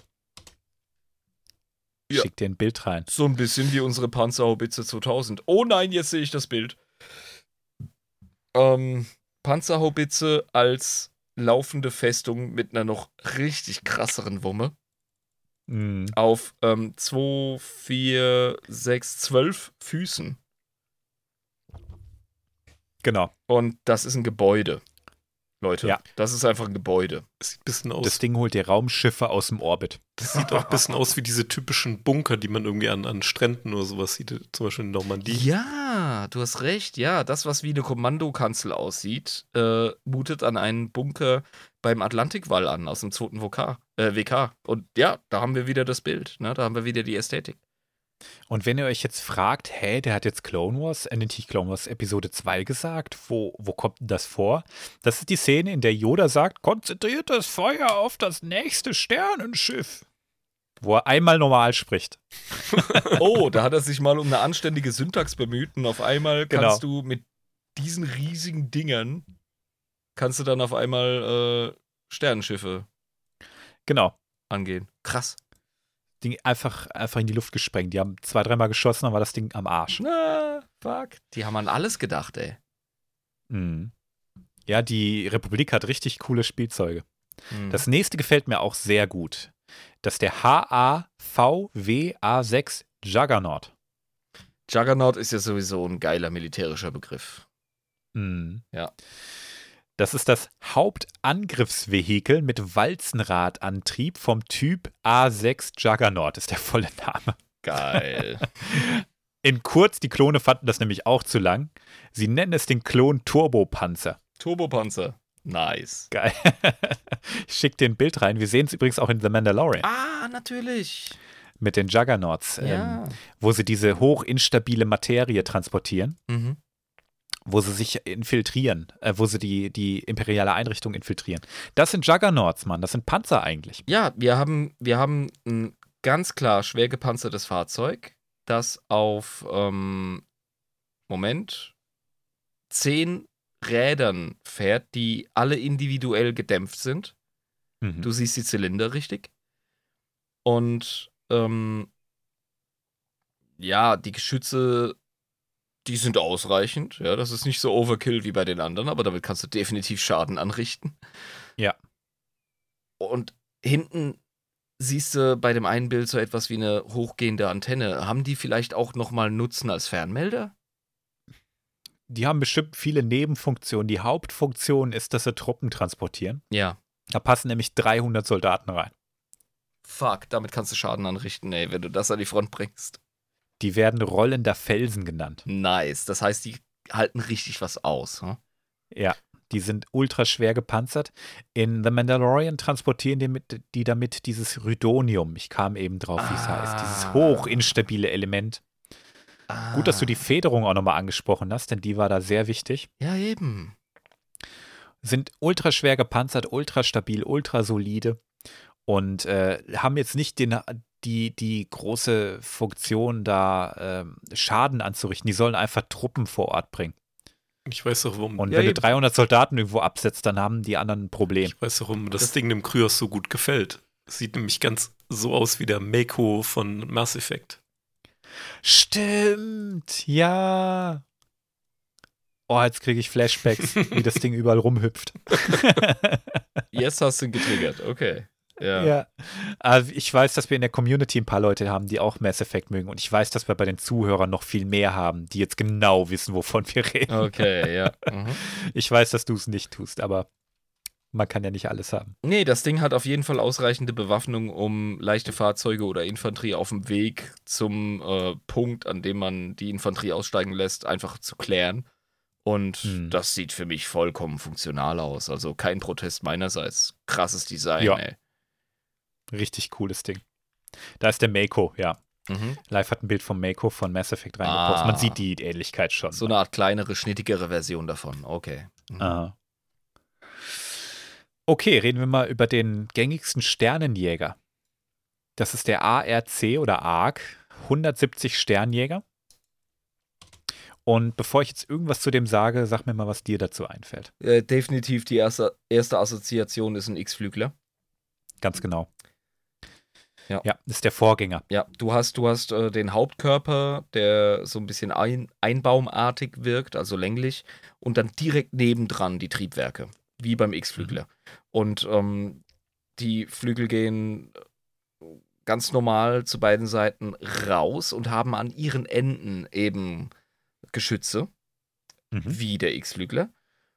Und dann hast du noch so kleine ähm, Sekundärflügel, die von den Haupttragflächen nach oben nach unten auf halber Länge so rausgehen. Also ich finde, es hat ein bisschen was von so einer Libelle irgendwie mit diesen. Ja. Fand ich auch, ja. Und ich finde auch, die äh, Flügel haben sowas von diesen, ne, von diesen Propellermaschinen. Die haben ja auch so abgerundete Flügel. Richtig, richtig. Die ähm, Spitfire. Propeller- oder so. Kampfflieger, Spitfire etc. von äh, den Briten mit den runden Flügeln, ja. So eine Bf 109 Messerschmitt hatte ja relativ kantiges, äh, ein kantiges Design. Hier hast du definitiv so die Abrundungen, das ist richtig. Genau. Und später, wie gesagt, ist es ein paar Stufen vor dem X-Wing, der dann später kam. Mhm. Ja, das ist Und das sind mächtige Sternenschiffe. Also, Also mächtige Sternjäger. ja, ich wollte gerade sagen, man sagen. Kampfflieger, Jäger sind das, ne? Genau. Jetzt kommen wir mal zu den etwas größeren Schiffen. Venator-Klasse Sternzerstörer. Ja. Da sehen wir jetzt schon, das wird Definitiv. mal das Also der Name Sternzerstörer sagt schon, das ist Ja. der Großvater vom Sternzerstörer, wie man ihn in der imperialen Zeit kennt. Genau, und ich glaube, die in der imperialen Ära nennt man immer noch Vernator-Klasse. Aber die sehen ein bisschen anders aus. Wir haben bei denen der Klone, die sehen wir, glaube ich, erstmals richtig in Episode 3. Spätestens da checkt man, dass mit der Klonarmee irgendwas nicht in Ordnung ist. Oder dass, dass ein Übergang geplant war, sagen wir es mal so. Ja. Genau, ja. Also das einzig große Merkmal, das die von einem imperialen Sternzerstörer unterscheidet, ist, dass die ein bisschen bunter sind. Und viel kleiner. Da ist ein roter Strich drauf, da ist ein Rallye-Streifen drauf und sind ein bisschen kleiner vielleicht. Ja, und die Form ist noch nicht so ganz die gleiche. Ne? Wir haben, Ja. aber, aber ja, es ist, es ist klar, was es ist. Nimm die Farbe raus und das wäre einfach ein Sternzerstörer vom Imperium. Fast. Sagen, sagen wir, seien was wie es ist. Sagen was wie es ist. Ja, fast. Ne? Aber es gibt noch eine Klasse drüber, nämlich die Dreadnoughts. Die fürchte nix. Genau. Das sind die schwersten Kreuzer und richtig, richtig mächtige, wenn nicht sogar die mächtigsten Kriegsschiffe, die je gebaut wurden. Die sind 600 Meter lang und ähm, haben ordentlich Feuerkraft. Da verdienen sie den Namen Dreadnought, weil das war in der ähm, britischen Navy äh, eine Bezeichnung für so krasse Schlachtschiffe, dass man gesagt hat, jo, fürchte nix. Dreadnought, ja. Mhm. Die spielen übrigens tatsächlich auch in der Thrawn-Trilogie, in der ursprünglichen, auch nochmal eine Rolle. Da gibt es eine Genau, da gibt es ja die Katan. Katan-Flotte, Genau. ja. Ah, Entschuldigung, ich habe dir voll reinge Ja, reingebabbelt. Wir müssen irgendwann mal eine Folge über, die, über das Hörspiel Ja. machen. Das hören wir uns dann alle nochmal an. Das ist nicht ganz so komplex. Und dann reden wir dann nochmal drüber, weil das ist so geile Lore. Da geht es, wie gesagt, auch um eine ganze Flotte von diesen Rednoughts, die irgendwann in den Klonkriegen verschwunden sind. Und dann ist natürlich der, der die findet, hat eine heftige Übermacht. Mm, mm. Also eine Machtverlagerung. Das äh, zu dem Zeitpunkt dann gefallene Imperium, das aber versucht, wieder an Stärke zu gewinnen. Wenn die die Flotte gefunden hätten, hätte die neue Republik ordentlich die Arschkarte. Ja, man spricht in der modernen Kriegsführung ja auch gerne von Center of Gravity, also so Gravitationspunkte, um die herum sich taktische Entscheidungen fällen lassen müssen. Und so ein Dreadnought äh, in einem interstellaren Setting wie, wie Star Wars, das ist definitiv so etwas. Da, da ranken sich dann ganze Raumschlachten drum. Ja, da Genau. orientieren sich ganze Flottenbewegungen um so ein Schiff. So stelle ich mir das Ganz vor. genau. Ja. Ja, so ist es auch, ja. Also richtig heftiges Zeug. Das sind die mächtigsten Schlachtschiffe, die je irgendwo eingesetzt wurden. Mhm. Vielleicht mal mit Ausnahme von dem einen oder anderen Bonusschiff, aber das war hier ein Massenprodukt. Ja. Okay. Ähm, so viel mal zu den Spielzeugen der Klon. Der Klone. Gibt noch, wie gesagt, so vieles, das wir hätten ansprechen können, aber ich muss es echt im, im Rahmen der Folge irgendwie halten. Wir sind jetzt schon über zwei Stunden. Ja, Ähm, aber das Thema verdient es, muss ich ehrlich das sagen. Thema, das Thema verdient es, ist auch einfach wichtig für das, was noch kommt. Ähm, die Klonkriege verdienen es und ich glaube, ich habe es geschafft, auch sehr viel Lore hier reinzubauen, dass die Leute nicht schon aus den Filmen und aus Clone Wars vielleicht kennen. Das ist ähm, unser Auftrag. Das ist unser Auftrag, weil die Filme gucken, das könnt ihr alle selber tun. Da brauche ich euch nicht eine, eine, ein Resümee geben. Ich brauche auch keine Folgenbesprechung hier machen. Ja. Das haben wir ja noch nie gemacht, weil die Leute gucken sich das Zeug an. Man kann höchstens mal auf irgendwas hinweisen oder so. Ne? Ja, Aber mir ist wichtig, dass ihr, mir ist wichtig, dass ihr hier was lernt. Und damit ihr auch wisst, dass es heute kein Bullshit ist, machen wir jetzt noch den Kanon-Check. Eine Sache habe ich ja schon erwähnt, nämlich dass die Arcs anscheinend nicht mehr speziell gezüchtet wurden. Also diese Alpha-Arcs, die gibt es scheinbar nicht mehr. Okay. Und es gibt dieses Trainingsprogramm, mit dem man Arcs halt ausgebildet hat. Warum auch immer man das so gemacht hat. Aber gut, ähm, die Kommandos, die wurden nach wie vor speziell gezüchtet. Da gab es aber doch eine Änderung. Ähm, die sind nicht mehr ganz so losgelöst von den regulären Streitkräften. Ah, okay. Also die interagieren wohl viel mehr. Das sehen wir jetzt auch in The Bad Batch. Da tauchen plötzlich sehr viele Kommandos auf. Und äh, die dienen meist in ihrer Einheit irgendwo in einer Legion und arbeiten dann auch schon mal mit Jedi zusammen. Die machen trotzdem Geheimagenten-Shit, aber die sind nicht mehr selbst organisiert. Die sind also integriert in den regulären Einsatz von Infanterie, aber eben als fähige ähm, Leute mit, Ja. einem, mit einem Spezialauftrag. Genau. Ganz genau. Und unser prominenter Squad, nämlich der Delta Squad, den du vorhin so schön beschrieben hast aus der Videospielreihe Republikkommando, Ja. der ist Kanon. Okay, das ist stabil. Ich, ich, sag, ich sage nicht, dass das Spiel Kanon ist, weil das wäre jetzt gelogen. Aber der Squad ist aufgetaucht. Und zwar in, war es nur The Bad Batch oder ich glaube auch schon in The Clone Wars. Ähm, die sind alle wieder drin. ah, ja, wäre auch eine Verschwendung, wenn nicht. Ja, finde ich auch, ne? Und das legt für mich auch nahe, dass das Spiel, wenn es jetzt auch schon ein bisschen älter ist, das ist, glaube ich, aus der Xbox-Generation. Ähm, ja, das war einfach ein hammergeiles Spiel, das ist heute noch ein geiles Ey, Spiel. Xbox 1 ist schon alt. Jetzt. Ich weiß, ja. Ja, oh Gott. Ja, ich habe hab noch fucking Metal Gear Solid auf der PS1 gezockt und habe auf dem Schulhof angegeben, dass meine N64-Kumpels das nicht teilen konnten mit mir. Ist da nicht Ja, gerade ein Remaster Sol- davon? Von Metal Nee, Gear Solid Republic, 1 gab es schon mal Republic Commando, Remaster. meine ich. Irgendwas hatte ich gelesen vor Gibt's kurzem. eins? Also es war mal, war mal eins geplant, aber von Fans. Hm. Egal. Also, ähm, das Spiel wäre cool, wenn es wieder Canon wird. Wäre cool, wenn sie es nochmal neu auflegen. Ähm, dass sie den Squad wiederbelebt haben im Canon ist für mich ein Hinweis darauf, dass sie das noch nicht ganz zu den Akten gelegt haben. Ja, das ist ein Beweis, dass es Ja. nicht bei den Akten liegt und ein Hinweis darauf, dass es vielleicht nochmal äh, ein ja, Auffrischen geben könnte. Genau. Ja. Und ähm, was viele Leute nicht wissen, ist, die sich jetzt The Bad Batch angeguckt haben, das sind auch Kommandos. Ja. Ja, das sind äh, Kommandosoldaten und die werden auch so gedrillt und deren Einheit war, waren ursprünglich auch vier Leute. Die haben später noch einen rekrutiert, dann waren es halt fünf. Aber ähm, ursprünglich waren die in ihrer Kommandostruktur auch vier. Hm. Das waren auch Republikkommandos. Die waren halt besonders. Ja. Ne? Und äh, sehr viel Lore, die wir jetzt heute hier besprochen haben, stammt ja aus der Clone Wars-Ära. Und zwar der Serie, meine ich damit. Ne? Und das war George Lucas Baby. Und der hat damals schon immer gesagt, ne, äh, wenn ihr irgendwas mit Clone Wars macht, dann will ich genau wissen, was. Oh, da hat er einen Daumen drauf. Hm? Da hat er richtig einen Daumen drauf gehabt. Ne? Und ähm, das meiste, was wir hier erwähnt haben, ist wohl 100% Canon. Auch wenn jetzt ähm, nicht offizieller Canon-Stempel drauf ist, weil es noch nicht erwähnt wurde oder so. Aber das war wirklich George Lucas Baby. Und ähm, da war, glaube ich, die, das größte Maß an Kontrolle drin, was er ausüben konnte. Ja, Und- das ist naheliegend einfach. Genau, und die, die größte Diskrepanz, und die war allerdings noch bevor Disney kam, das ist das mit den Inhibitor-Chips, Mhm. mit diesen Unterdrücker-Chips, die Ja. die Klone implantiert haben.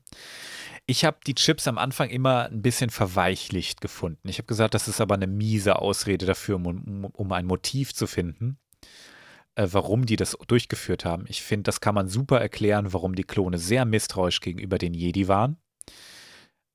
Aber jetzt inzwischen denke ich mir, ah, auf der anderen Seite entmenschlicht es die Klone sogar noch viel krasser, dass sie überhaupt gar keinen eigenen Willen haben. Ja. Und das finde ich noch düsterer. Hm. Insofern habe ich damit ziemlich meinen Frieden gefunden, muss ich sagen. Und es gibt jetzt so viele coole Geschichten, wie die Klone das langsam rauskriegen und versuchen, sich diese Scheiße aus dem Hirn raus zu operieren. Damit manchmal Erfolg haben und manchmal auch nicht. Das ist einfach richtig cooler Stoff. Also, ich verstehe, warum sie die Änderung gemacht haben. Ja, Ich- nachvollziehbar. Ich finde die persönlich unnötig, weil du siehst ja quasi, die Klone bekommen ja Wissen und alles reingepumpt. Da kannst du ebenso gut quasi unterschwellig beeinflussen. Da brauchst du eigentlich keinen Chip. Ist zwar richtig, aber dann kann es auch sein, dass sie es ausplaudern, weil sie haben ja einen freien Willen. Hm, hm. Wenn es unterbewusst ist und erst durch das Kommando äh, oder 66 überhaupt erst äh, aktiviert wird und die es vorher gar nicht selber wissen. Ja, hm. ich denke mal, ach, das, da kann man sich jetzt drüber streiten. Es ist jetzt, wie es ist. Diese Chips sind da. Ich fand es am Anfang dämlich und inzwischen habe ich mich damit ziemlich ich finde angefreundet. es immer noch dämlich, aber Ja, ich meine, wir wissen ja schon, die Leute, die den Podcast bis hierhin gehört haben, wissen schon, dass ich etwas liberaler damit umgehe wie du. okay. Ähm, ich hoffe, ihr habt viel über Klone gelernt und über die große Armee der Republik. Ich hoffe, du auch, Ian. Ja, definitiv. Das hat mir einen richtig tiefen und gleichzeitig breiten Blick in das ganze Thema gegeben. Da bin ich unheimlich äh, happy mit. Ich fühle mich äh, gelernt. Hm, Das freut mich und ich hoffe, dass du auch sehr neugierig bist, was wir noch mit den Republikkommandos vorhaben. Oh, definitiv, ja. Da brenne ich jetzt natürlich noch viel mehr drauf. Das besprechen wir gleich nach der Folge. Die Zuhörer, die werden es dann erst in der nächsten Folge erfahren. okay. Ähm, live, hast du noch Facts für uns? Ganz, ganz kleine, weil ich wusste, dass die Folge ein bisschen länger wird. Passend auch sehr gut zum Thema. Äh, Hat auch was mit Mandalorianern zu tun tatsächlich. Okay, jetzt bin ich Und gespannt. jetzt muss ich gerade dein Wissen abfragen. Weißt du, was Shuk Orok sind? Chuk Urok. Und, äh, Nee. das sind äh, sogenannte Mandalorian Crush Gowns.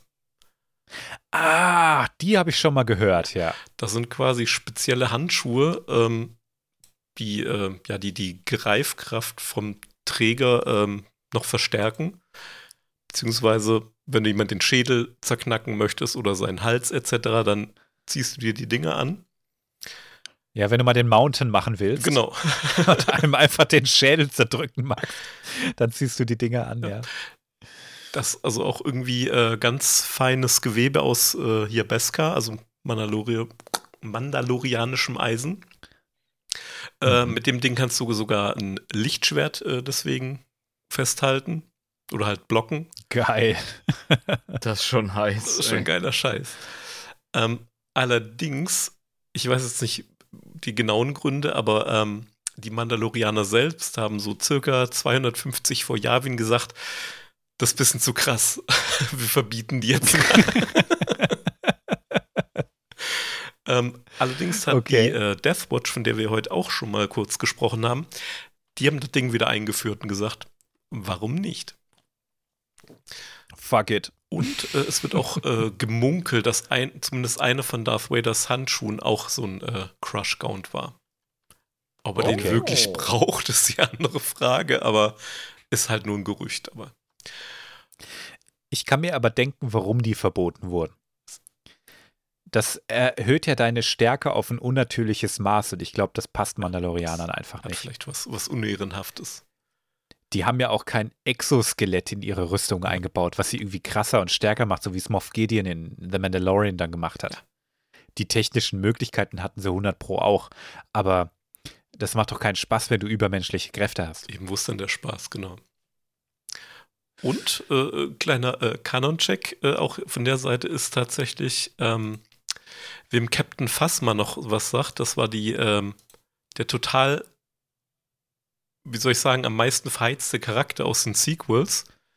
Das stimmt, So, ja. oh cool, hier silberne Rüstung, was geht da ab? Ähm, und dann, ach ja, tot. Coole, coole Besetzung, geile Schauspielerin. Und dann tot.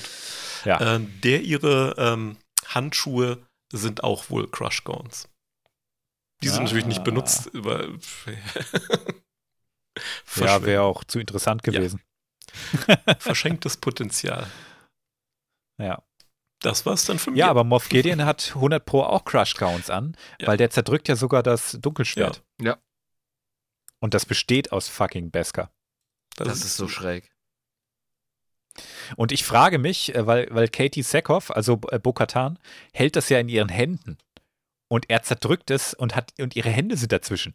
Ich verstehe nicht, wie ihre Hände kein Matsch sein können. Ja, eben. Das, das, das war schräg. Das war eine merkwürdige Szene. Also Disney, das müsst ihr irgendwie besser erklären. Das war, das war wirklich merkwürdig. Ich feiere die Serie hart, aber Ich sag nur, somehow Palpatine returned. Ja. so, good writing. good job, everyone. Hände werden geschüttelt. Hey. haten wir jetzt nicht zu hart, Ich aber darf ähm, haten. Ja, das war, das war Die wirklich, Leute erwarten, ja, dass du ich darfst hate. so viel haten, wie du, du darfst so viel haten, wie du willst. Ja, du hast einen Ich fand das, ich fand das in The Mandalorian dennoch schräg. Also vielleicht habe ich nicht richtig hingeguckt und er hat nur das Schwert gegriffen, aber wenn er das Schwert in der Hand gehabt hätte, hätte er das sicher nicht zerdrückt. Es war ich muss sagen, merkwürdig. du dachtest Mhm. auch, Bo-Katan wird erschossen in der äh, zweiten Staffel. Hallo, das war auch, das war auch nicht klar. Die, die wurde ja auch ja, aber die angeschossen steht ja direkt stand wieder auf im nicht da. Hintergrund. Steht sie? Ja, gut, okay. Ich dachte, Bokatans Hand ist jetzt Matsch. Ganz Tja. ehrlich.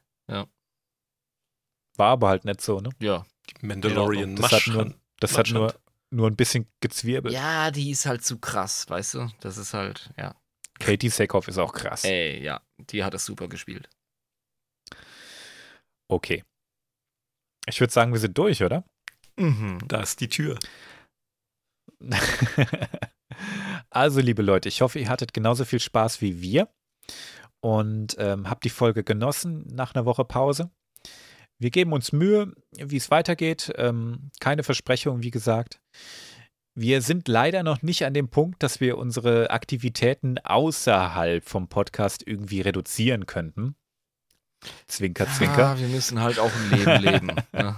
Also, Ja, wir, wir leben alle unser Leben, wir zahlen Steuern, wir gehen arbeiten hm. und ähm, Patreon hin und her, aber dafür unsere Stelle zu reduzieren, reicht es halt einfach nicht, Leute. Noch Das nicht. halt- Ihr seid Noch gefragt, nicht. liebe Zuhörer. Eben. Ihr könnt das ja ändern und uns äh, auch unterstützen auf Patreon. Das wäre patreon.com slash datacrons. Da seid ihr ab einem Betrag von 3,50 schon dabei. Kriegt Zugriff auf unsere Discord-Community, kriegt Zugriff auf die Bonusfolgen, die wir aufgenommen haben. Ich habe übrigens schon eine neue in Planung. Sehr gut. Freut euch also drauf. Du wolltest was Ich sagen? nur das sehr gut sagen. Sehr gut. Ich habe dir das doch schon gesagt, du Hornochse. Kann sein, aber mein Gedächtnis ist äh, wie äh, dieses Ding aus Plastik mit den Löchern. Sieb. Das schiebe ich jetzt einfach mal auf die Hitze. Ja. Also unterstützt euch gerne, unterstützt euch gerne, genau. Unterstützt uns bitte gerne. Und äh, tretet auch der Discord-Community bei. Die ist gerade sehr aktiv, haben coole Leute dabei. Und ähm, ja, wenn ihr einfach nur so Kontakt mit uns aufnehmen wollt, dann habt ihr vielfältige Möglichkeiten. Ihr könnt uns eine E-Mail schreiben über datacrons.protonmail.com. Ihr könnt uns auf Instagram schreiben. Das findet ihr uns einfach. Instagram slash äh, .com slash datacrons. Gott, ich bin auch schon Panne. äh, da findet ihr übrigens auch die geilen Memes, die der Live immer wieder bastelt. Ich bin schon sehr gespannt, was er für die Folge raushaut. Und ähm, ja, letzten Endes, die meisten unserer Zuhörer hören uns über Spotify. Da könnt ihr am Ende der Folge auch kommentieren, wie euch das gefallen hat. Oder ob ihr Fragen, Anregungen habt. Genau. Äh, so viel mal von meiner Seite. Ich will jetzt gar nicht zu viel Werbung machen. In dem Sinne sage ich mal schönen Tag noch. Kryos out. Ciao, ciao, ihr Lieben. Bis zum nächsten Mal.